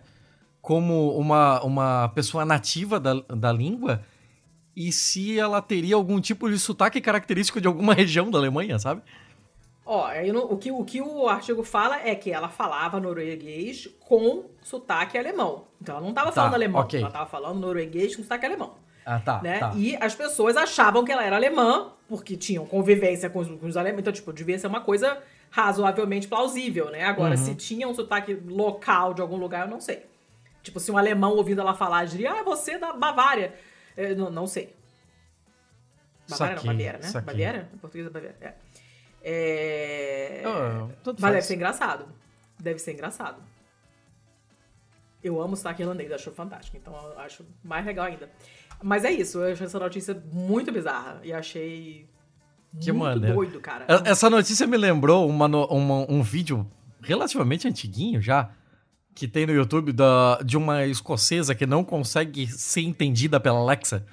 Você lembra desse vídeo? Lembro, cara. É muito é bom. Muito bom. que daí ela fica, bom. ela fica sendo é, escocesa, imitando os sotaques de outros lugares. Ah, então agora eu vou falar com inglês irlandês.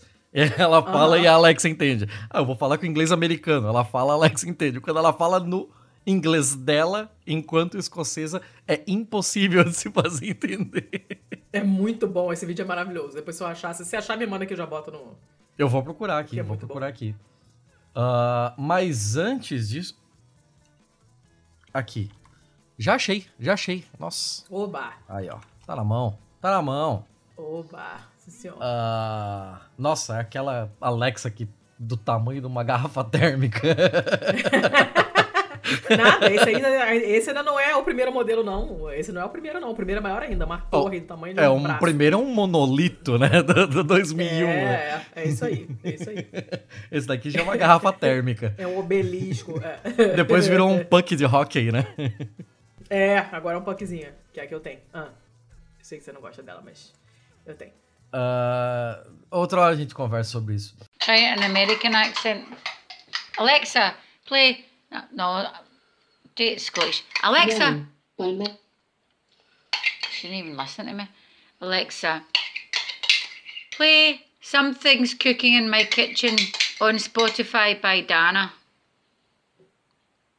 I can't find Something's Cooking in My Kitchen by Donna on Spotify. It's no Donna.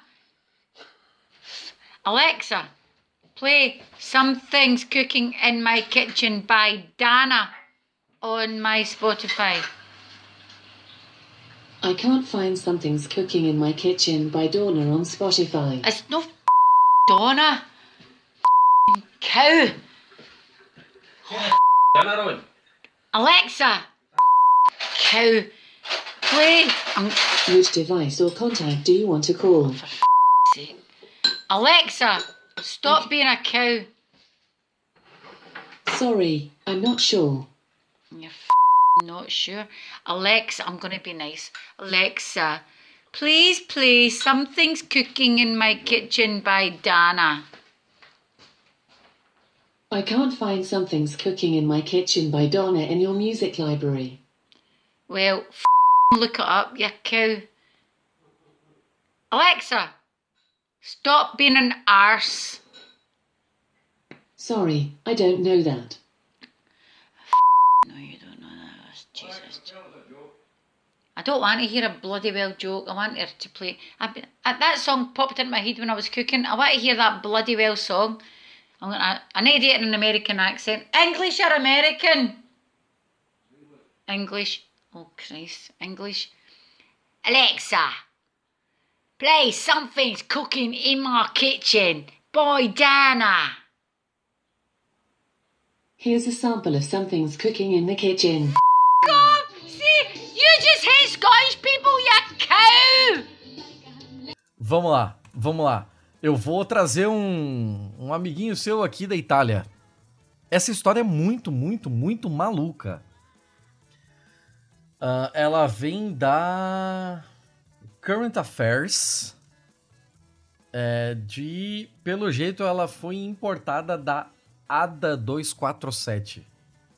ADA ADDA. Que eu imagino que seja algo italiano. Mas a pira dela é sobre um cara aqui específico. O nome dele é Michele Santellia. Ah, Ele é um italiano de 63 anos. Que. Agora vem o trecho da frase que faz você dizer: Ó, lá vem. Que entrou no livro dos recordes. ah, o que, que ele fez? Você é uma, você é uma digitadora muito rápida, eu já vi você digitando e tal, né, Letícia? Sim. Você é muito boa nisso. Mas o que o cara fez aqui, ele entrou no. e- Ele alcançou um recorde mundial porque ele digitou cópias mais rápido do mundo. Ele é o digitador de cópias mais rápido do mundo. E o que, Olha que era só. que, o que, que era a digitação de cópias dele? Ele digitou 81 livros de trás pra frente. What? Que? É uma técnica que ele chama de escrita em espelho, de acordo Ah. com o relatório do próprio Guinness. Então esse cara alcançou o recorde por digitar cópias de 81 livros ao contrário. E para fins desse registro, os livros devem ser digitados usando escrita espelhada, de modo que o resultado seja uma imagem espelhada da escrita normal de qualquer idioma. Pega qualquer livro seu, coloca na frente do espelho e olha como vai ficar tudo avacalhado. Porque as, as letras estão viradas. O P virou um Q. Meu Deus, gente. E, ah, o último. A pergunta que não quer calar, né? Pra quê? aí, aí você tá indo longe demais. Mas vamos lá, qual foi o último livro que o Michele aqui, o nosso amigão, fez? Ele fez o Das Nibelungen... Ah, das Nibelungenlied Backwards, que é um épico heróico alemão medieval. É o Anel dos Nebelungos? Deve ser. Ah, Ah, o Michele dedicou as pessoas com deficiência de todo mundo a todos aqueles que sofrem diariamente em uma sociedade preconceituosa e desajeitada. Então, tipo, isso dá a entender que ele faz isso assim por uma questão de neurodivergência, talvez, né? Ah, uma, uma visão aqui da- das, das coisas que ele já conseguiu. Toda a lista de coisas pelas quais ele está referenciado no Guinness o Michele Santelli aqui digita livros usando quatro teclados completamente em branco, sem olhar para trás. pra trás? Como assim? Sem, sem, sem olhar, tipo, um gabarito do que é aquele teclado. Ele digita cada livro em seu idioma original, Ah, vai tomar seja, no cu, Michele, sinceramente. sejam esses idiomas como forem.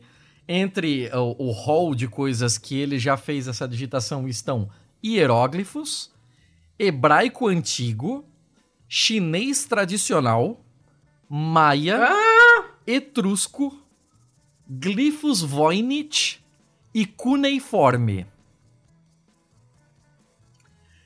Ele datilografou a Bíblia, o Código de Hammurabi, a Meu Epopeia Deus. de Gilgamesh, o Livro dos Mortos do Antigo Egito e os escritos de Leonardo da Vinci. Ele é capaz de digitar usando 16 teclados de computador localizados simultaneamente em diferentes lugares do mundo. Gente. E ele. Cara, esse cara é um monstro, cara. O bicho é foda demais. Ele dá crédito a Leonardo da Vinci, que o inspirou a fazer a digitação espelhada. O Santalha é, deu vários é, livros que ele digitou para várias figuras mundiais ao longo dos anos, incluindo alguns ex-presidentes americanos. Ele deu um, um livro pro Clinton, um pro Bush, um pro Obama, deu pro, o livro pro João Paulo II, pro Ben XVI, pro Carlo Chiampi, pro Giorgio Napolitano, é, ex-presidente italiano, né? Sim, e, sim. Além disso, ele compilou todos os quatro Vedas indianos em um único livro de digitação reversa. E ele digita- Cara, Que que é isso? o cara, o cara é uma máquina. O cara Esse é, o superpoder mais bizarro que eu já vi. é bem por aí. é bem por aí. Cara, que doideira. É incrível, incrível o que esse cara consegue fazer. Tem fotinhos dele do lado de versões gigantescas das suas das suas obras aqui. E, porra, é um negócio tão, tão, tão incomum que eu me senti na obrigação de trazer. Você já tinha ouvido falar desse cara, não? Não, não. É fantástico, gente. Eu amei. Michele Santellia, Amei. fica a dica. Amei. É, isso de não de não olhar pro, pro teclado é real oficial, assim. Se eu olhar pro teclado eu me confundo, porque eu tô acostumada a digitar olhando pra tela só. E eu, eu uso um teclado italiano, porque eu trouxe da Itália, só que eu quase nunca digito italiano, eu não escrevo praticamente nada em italiano. Então eu boto a configuração do Windows para português, para poder usar os acentos, que obviamente são todos diferentes do italiano. Então eu sei de memória onde eles estão. Se eu olhar pro teclado eu vou me confundir, sabe? E Uhum. agora eu não uso mais, tem muitos anos que eu não uso mais Mac, mas eu tive o Mac.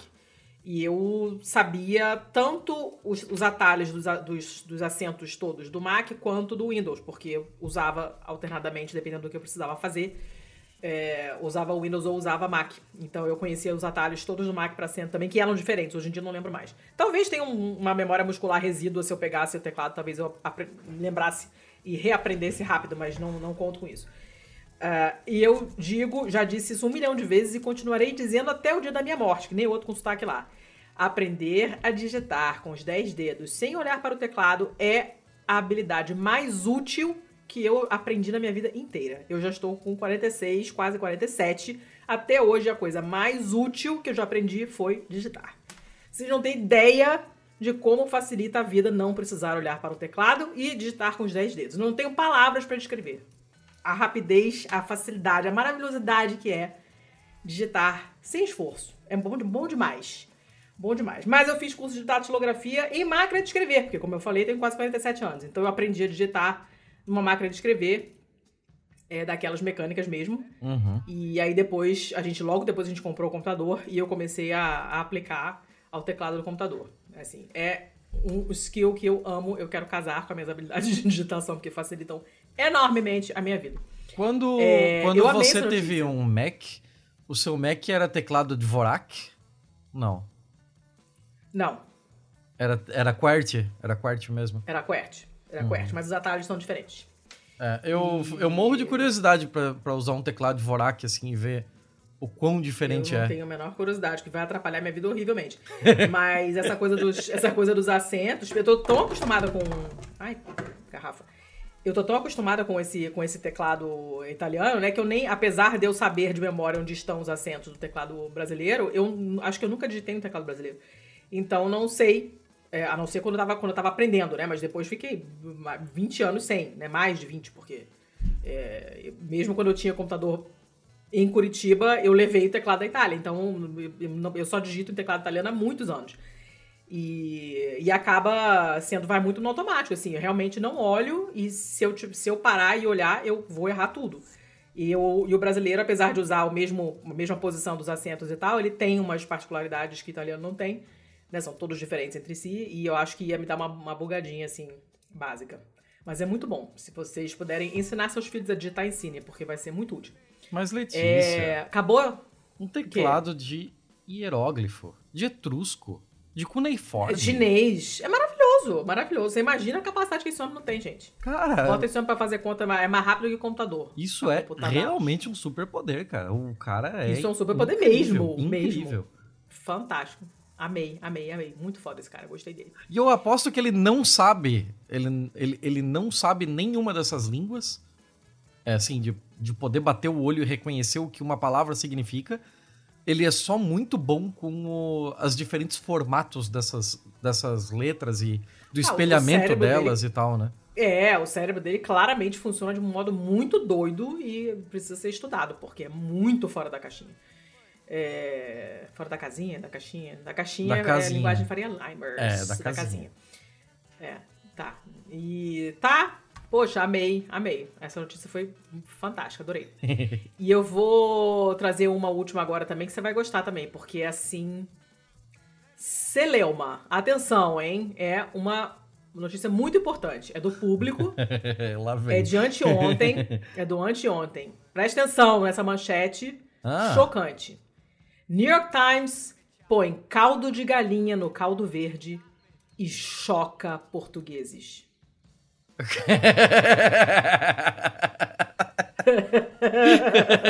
E aí, já logo a primeira foto é uma foto de um caldo verde e escrito embaixo: A receita tradicional do caldo verde não leva caldo de galinha. Que é para não ter erro. Para você não achar que New York Times tá certo. Né? A primeira, a primeira, a primeira frase do artigo é uma são as aspas de um de algum é, usuário de redes sociais falando assim: "Estou a ligar a minha avó para perguntar como se faz caldo verde para poder insultar o New York Times". Ele nem sabe, mas se dedica a aprender pra poder insultar, né? Só pra isso, só de sacanagem, né? E aí, o que. ah, Olha, tudo, tudo tá horrível. A, a- o, o- a- o artigo do New York Times começa assim: O caldo verde é sopa portuguesa muito amada, batizada a partir das couves ripadas que lhe dão um gosto à terra. Gente, couve não tem gosto de terra. Sabe o que tem gosto de terra? Açaí. Beterraba. Couve não tem gosto de terra. Couve tem gosto Beterraba? de planta. Que beterraba. Beterraba tem gosto de terra. Você tá maluco, você comeu beterraba estragada aí. Não, beterraba tem gosto de terra. Inclusive, esse é o motivo pelo qual todo mundo que odeia beterraba odeia beterraba. Porque ela tem gosto de terra. Eu tenho certeza Não. absoluta que eu não sou a primeira pessoa do mundo a falar isso. Eu, eu duvido. Eu, eu vou esperar algum comentário de ouvinte pra falar sobre isso. Beterraba não tem Olha, gosto se de você- terra. ó- Eu admito você não gostar Tiago, de beterraba. mas Tiago, gosto de terra começa a digitar. Não, não, não. Começa a digitar no Google. Beats taste like. E vê o que, que, ele, que, que ele sugere pra você. Vamos lá, fazer o teste agora. Vamos lá, então. Vai lá. Uh, what do beat taste like? Ah, Não, não, não, não é o auto. Começa a digitar. Eu quero, eu quero o autocomplete do Google. Beats Eu não uso o taste Google. like. Eu não uso o Google. É, aí é que tá o seu problema. Você tá usando... Eu sou no DuckDuckGo, eu tô no DuckDuckGo, neném. Ele fala a mesma coisa. Vai Ah. no DuckDuckGo e vai. Beats taste like. Eu coloco like, ó, espaço, e não, Ah. não tá autocompletando nada. Ele não te sugere nada. Ah, Não, ok, o meu sabe. não usa autocomplete. O, o meu tá Ah, Thiago, você não sabe se divertir na vida. Não, o meu tá todo setado pra eu não ter esse tipo de direcionamento em nada da minha vida. A sua vida é horrível. Te-. Dá um enter aí e vê o que, que ele, que, que, que ele sugere. Ah, ele coloca aqui num simplyhealthfamily.org dizendo Ah. What do beets taste like? A flavor guide. Ah. Ah. Ah, muito texto pra, pra saber um negócio que eu já sei, porque eu já comi isso aqui. É, pois é, o meu tá aqui a pri- primeira. A primeira. Dirt! Porque tem gosto de terra. Não tem gosto de terra. Vocês estão falando Tiago, merda, cara. ca- você come Sim, arroz parbolizado. Você não, é, não tem lugar de fala pra essas coisas. Não tem. Não, vocês estão tá? viajando muito forte, cara. Não, não, não, não, não, não, não. Tem aqui, ó. Ó. Vou te mandar. A fueta. A fueta pra você ver que eu não tô maluca. Inclusive, eu conheço várias pessoas que compartilham desse meu desgosto. É, porque ela, de fato, tem gosto de terra, tá? Deixa eu ver em português se ele acha também. Beterraba tem gosto de... Aí ele vai para os benefícios da beterraba. Eu não quero benefícios da beterraba. Como tirar o gosto ruim da beterraba? Olha, é, essa já, entendeu? Como tirar o gosto ruim da beterraba? Tira a Não casca, comer talvez, ou então lava. Né? Não come, já que Lava é merda. e- Por que beterraba tem gosto de terra? Já achei aqui. ó. Lava e descasca, só isso. Por que as beterrabas têm gosto de sujeira? Por que beterraba tem gosto de terra? Tá vendo? Caralho. Quando alguém fala que, a- que beterraba tem gosto de terra. É isso aí. É porque, de fato, a beterraba tem gosto de terra. E é por isso que é ruim, né? Mas, enfim, a couve não tem. A couve não é beterraba. Então, ela não tem gosto de terra. Beterraba é bem mais gostoso que estão- couve. O senhor Vocês está estão louco. malucos, Vocês estão malucos. É, falando coisas horríveis essa reportagem, as pessoas ficaram chocadíssimas. ahn, porque, apesar dessa descrição ser péssima, o pior mesmo é a lista dos ingredientes: batatas que fervem em caldo de galinha até ficarem tenras. E óbvio que a receita deu um monte de respostas horríveis e o pessoal falou: não tem caldo de galinha no caldo verde. Né? Não precisa colocar o twist americano em tudo. Soca galinha em tudo. Para com isso. Né? E, e aí falam pra eles, olha, se você, se vocês quiserem usar galinha e fazer uma sopa portuguesa, deem o nome certo, é a canja. Essa não tem nada a ver com galinha, ca- caldo verde não tem galinha. O pessoal foi, ficou chocadíssimo, falaram que gentrificaram o caldo verde, o, o famoso raio gourmetizador.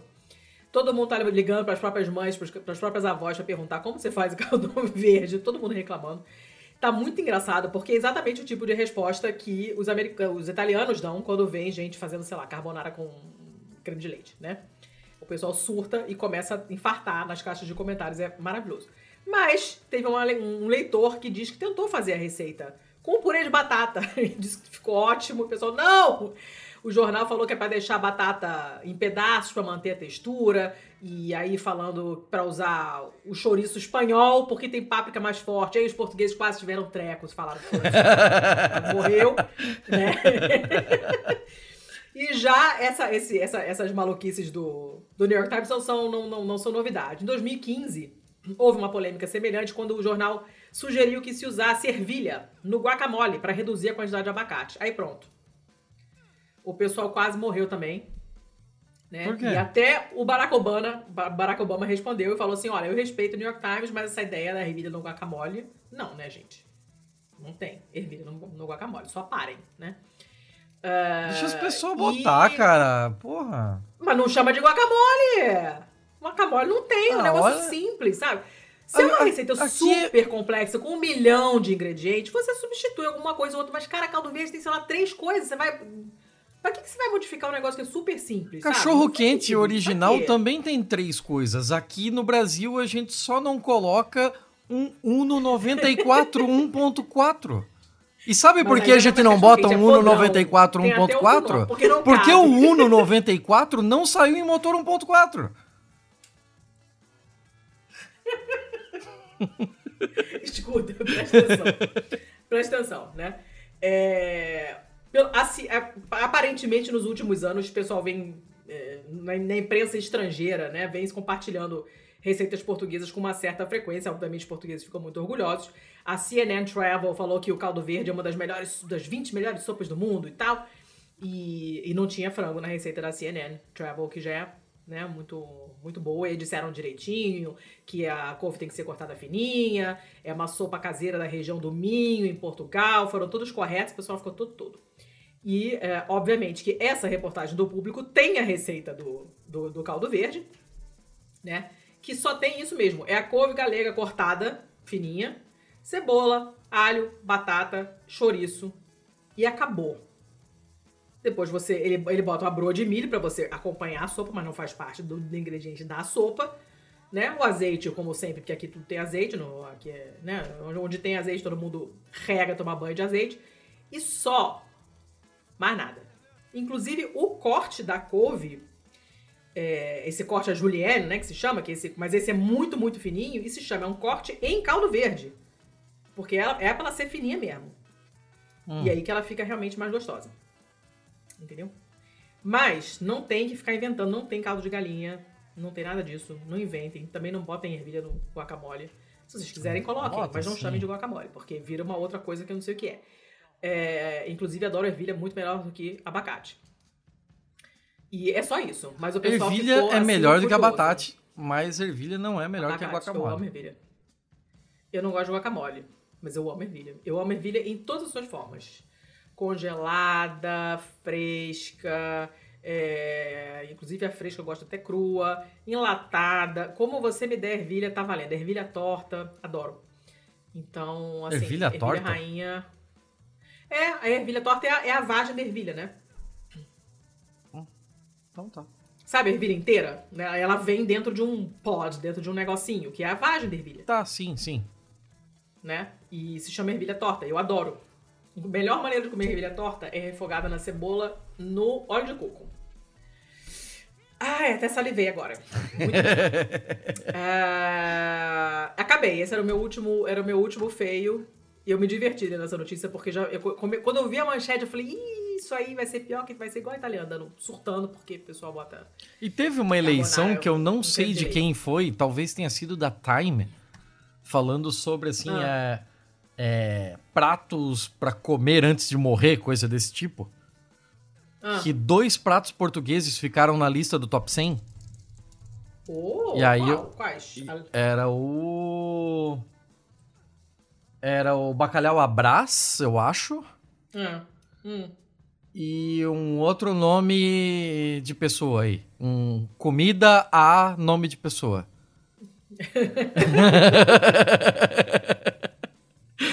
eu não sei exatamente qual. Eu vou ver se eu acho depois aqui pra te passar.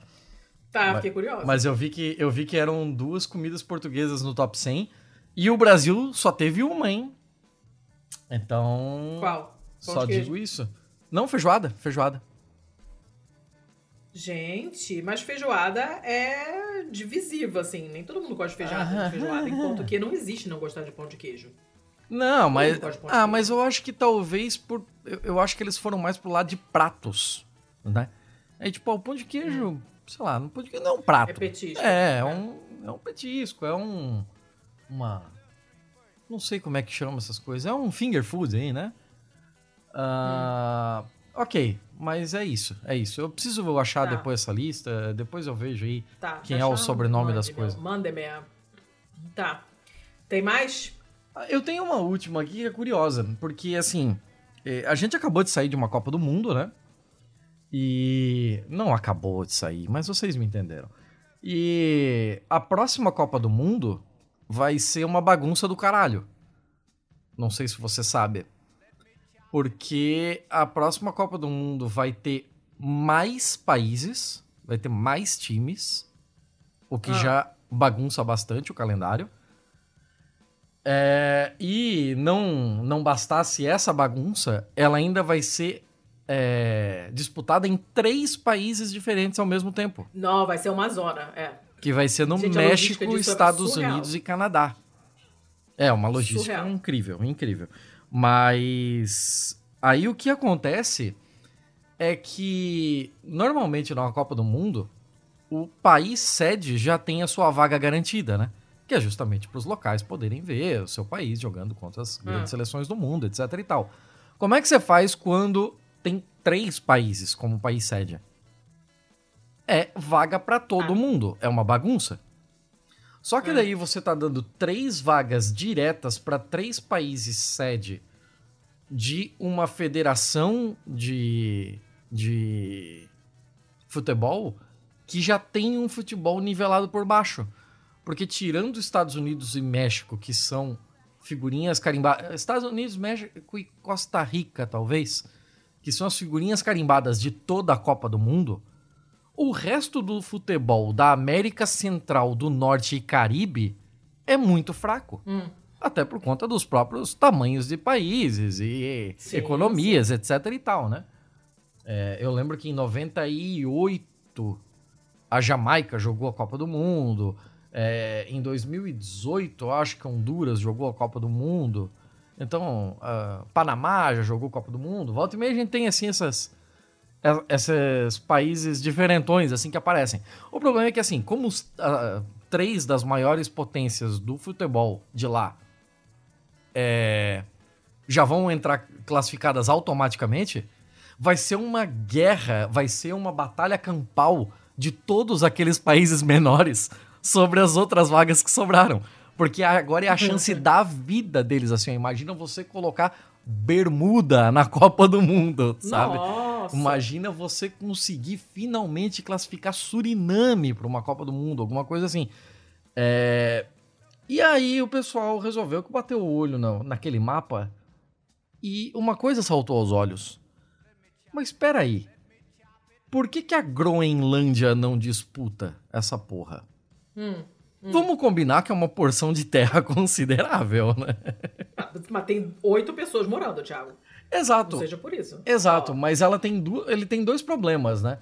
É, ela poderia, inclusive, frequentar a UEFA, jogar pelas eliminatórias europeias, por ser uma parte do reino da Dinamarca, né? É, componente do reino da Dinamarca. Só que, tal como, por exemplo, as Ilhas Faroe. As Ilhas Faroe também é da Dinamarca. E elas jogam como sendo um país separado nas eliminatórias europeias para Copas do Mundo.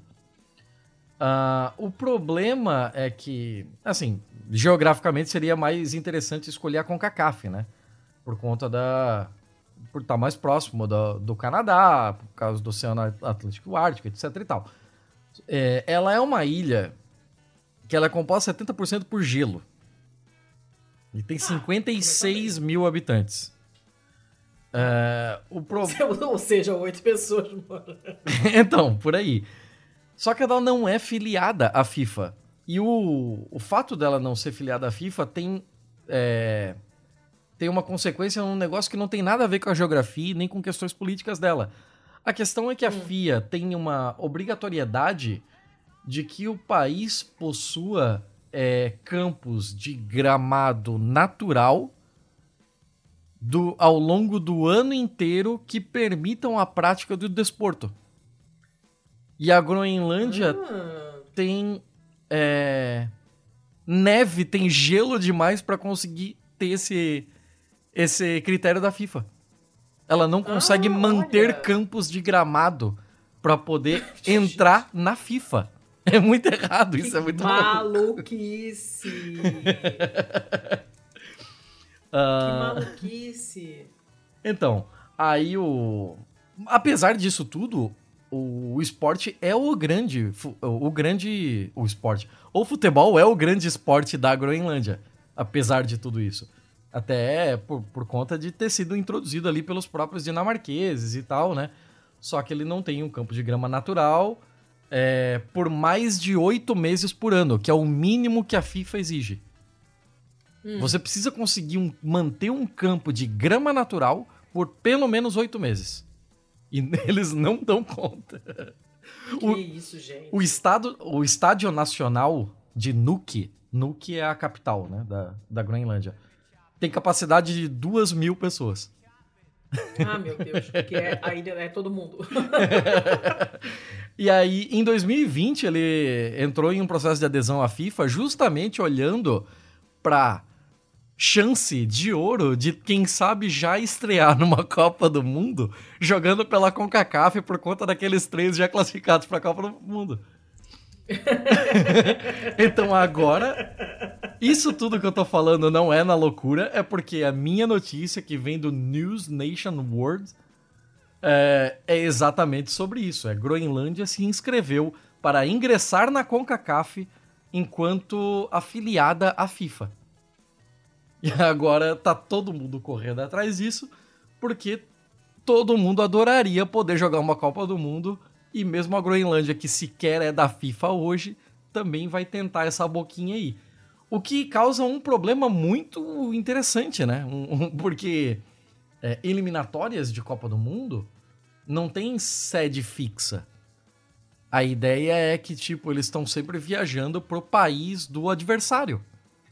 E aí, tipo, você vai ter que levar a galera do Panamá pra jogar na Groenlândia contra eles. Ele- o fator o fator casa vai ser fenomenal, sabe? Ó, nossa, já não precisa nem sair de casa, já que já. Cara, Imagina só isso. Imagina só isso. fantástico, fantástico. Ai, gente. Meu Deus. Ah, senhor. Acabou ou tem mais? Ah, eu tô vendo um outro pedaço aqui da matéria que diz que Ah. o processo da- de adesão à FIFA ali aconteceu em 2020, né? E tem esse negócio das diretrizes ali do estádio, então eles precisam conseguir manter oito meses de gramado artificial por ano e tal. E aí, felizmente, existe uma proposta que está em andamento para localização de, uma, de um estádio que provavelmente será coberto e com isso ele vai conseguir manter o gramado natural ao longo do ano, né? Para entrar nos pré-requisitos da FIFA. O nome do estádio se chamaria Arctic Stadium Óbvio. ah. e ah, o problema é ele tem uma questão aqui também com a localização do estádio, que ainda está em, em andamento, precisa ser visto certinho. E aí tem aqui, você pode imaginar a escolha Costa Rica, Honduras, Panamá, Guatemala, é, é, jo- usando jogos de qualificação para a Copa do Mundo em uma plataforma da Aurora Boreal que tá sempre entre 10 e menos 40 graus. É, muito bom. Meu Deus. Curiosamente, para voar para o único aeroporto de Nuuk, existem apenas duas opções. O que já é terrível, assim, né? Ou porque ou você vai por Iqaluit, que é uma cidade do norte, do bem norte do Canadá, e a- aí de lá sai um dos únicos voos para para Nuuk. Ou senão você vai ter que fazer uma escala em Copenhagen. Gente. Cara, que mão de obra do caralho! Por que, que as pessoas vão morar num lugar desse, cara? Ah, fica aí o questionamento. Cacete! Fica aí o questionamento. É. Imagina, cara. Sai do Panamá, vai pra Miami. De Miami você vai ter que fazer uma parada em, provavelmente em Londres. Vamos pra Copenhague. De Copenhague pra voltar pra, pra Groenlândia. Puta que pariu. É. Quem mandou? Quem mandou? Próxima vez, vê se nasce num lugar mais fácil de chegar. oh, meu Deus do céu. Mas é Fechar, isso, Dona. por hoje? Fechamos, fechamos, tá bom, né? Fechamos, né? Fechamos bem, fechamos muito bem. Com o futebol da Groenlândia. É. Eu, eu, eu Eu- senti um. Eu senti um, um certo tom irônico, assim, no, no teu jeito de falar. No tipo, que porra a gente tá fazendo, né? Fechamos aqui com o futebol da Groenlândia. Mas eu acho ótimo, é bem a nossa cara. É, escuta, então tá. Então vamos dar os recadinhos a jato. ah, E... e. E é isso aí. Fala aí, fala aí os recadinhos. Eu tô com não, garganta. não, de falar. vai, vai, vai lá, eu tô fala. botando bagulho na pauta. Fala aí, fala aí. Tá. Então vamos lá, os nossos contatinhos. Estamos tanto no Twitter quanto no, no Insta, ia falar Insta, Instagram, no, quanto no Instagram, como arroba pistolandopod. Quem quiser pode mandar um e-mail para contato arroba pistolando.com. Nós. Ah, inclusive nosso site, não sei se já consertou o site. já, Não, não, o site meio- não, não, ainda não. É. Não tá nosso fácil, as coisas tá não tão capenga. fáceis. É, o pistolando.com tá ruim, mas os, os, os links assim, individuais dos posts dos- de cada episódio é, estão funcionando. Então o site não tá fora do ar, é só a homepage mesmo. É, então, quem quiser procurar alguma coisa, quero, quero ouvir o Pistolando sobre biblioteca. Aí você tem que googlar Pistolando Biblioteca, porque senão você não vai achar. É, nossos Tá financiamentos coletivos, estamos. no- Não tá, não, calma. É, sim, tá, também tá. É, mas, enfim. catarse.me barra pistolando, patreon.com barra pistolando para quem estiver fora do Brasil, Zil, Zil. Temos, estamos também no PicPay. E quem quiser fazer Pix também pra gente, de vez em quando, é contato arroba pistolando.com é a nossa chave Pix. E, E, quem é, fizer é. qualquer tipo de contribuição ganha como é, a única recompensa que poderemos dar aqui, né? É entrada no nosso grupo exclusivo dos apoiadores lá, Pistolândia, que Uhum. funciona no Telegram. E meu Deus, como funciona no Telegram! Nossa, até, de- até demais. Funciona até demais. Se deixar, você não faz nada na vida além É. de ficar prestando atenção nos grupos. A gente, a gente trocou aí de sistema da, da Pistolândia tem pouco mais de duas semanas, né? Claramente não fechou um mês ainda. E a gente já tem aí facilmente. Só em links no- nos novos grupos são 1.182 links. Jesus. 989 vai, fotos. vai gostar de notícia assim na casa do cacete. notícia e meme. É tudo notícia e meme, notícia e meme. É, que é do que a vida é feita, não é mesmo? A vida é fe- feita. A vida é feita de notícias e memes. É... Só, né? Então é isso. A recompensa é essa. De vez em quando rola um sorteiozinho. É, como rolou a gente, recentemente, a gente sorteou um livro. Inclusive, ainda não mandei porque a Fernanda ainda não respondeu confirmando o endereço. Autografado ainda. Vou escrever de novo, autografado. E, é, e é isso aí, gente. Para manter a gente de pé, mesmo que capengas, como estamos, é, a gente precisa de, de uma ajudinha. E. Acabou, né? Chega. Semana que vem tem, porque já tá gravado, né? Semana que vem mas tem. Vai Semana. ter. E na outra também tem. Na outra também vai ter, também vai ser BMF, e aí depois ninguém sabe. Ah, aí né? O depois- futuro ao acaso pertence. Só o tempo dirá. Só o tempo dirá. Tyson ou Messi? Esse te- Pense num tweet que envelheceu mal. É, Mas enfim. Tá, eu tô. Eu tava, eu tava procurando os áudios aqui pra. Pra, pra colocar, né? Você tava falando da da- a notícia dos sotaques, eu fui procurar vídeos de sotaque irlandês. E aí eu fui cair num aqui que, cara, eu tava me segurando aqui pra não rir, porque os comentários são. simplesmente maravilhosos. Depois você me manda então. Maravilhosos, maravilhosos. E sugiro que vocês cliquem não só no. no- no- não só no vídeo para ver o vídeo, que vale a pena. Eu vou colocar o áudio no episódio, mas sugiro que vocês vão lá ver o vídeo. li- Clique no link do YouTube e vão lá ver os comentários. Os comentários são até melhores do que o vídeo, porque não, não tem palavras para descrever. É, mas é isso. 2 horas e 27, Thiago. Puta que pariu. É. Isso que eu tava com pouca, pouca notícia. Nossa, como a gente fala. A gente Ah, já começou socorro. todo errado. A gente, é antes da primeira porra de, A gente sempre começa errado. A notícia, gente co- começa errado, continua errado, termina errado. Não sei se você já antes da percebeu. primeira notícia, a gente já tava indo embora, já tava indo longe. Não sei o que, que É. a gente tava falando. É, pois é. Então agora pra continuar indo longe, vai lá ler o comentário do negócio. Enquanto isso eu vou sair de casa. Tá? Tá, Vou eu lá. vou almoçar. Então vai papar. Qual vai ser o cardápio hoje? Rapidinho. É arroz parbolizado. Vai tomar no cu. Tchau. Acabou. É verdade, não é zoeira. Acabou, eu não quero mais ouvir nada mais interessa. Isso já, já estragou completamente a refeição. Chega, dá seu tchau e vai tomar no cu. Ai, chega. Valeu, pessoal. Até Tchau. semana que vem. Beijo. Pra você não, que você come arroz parbolizado.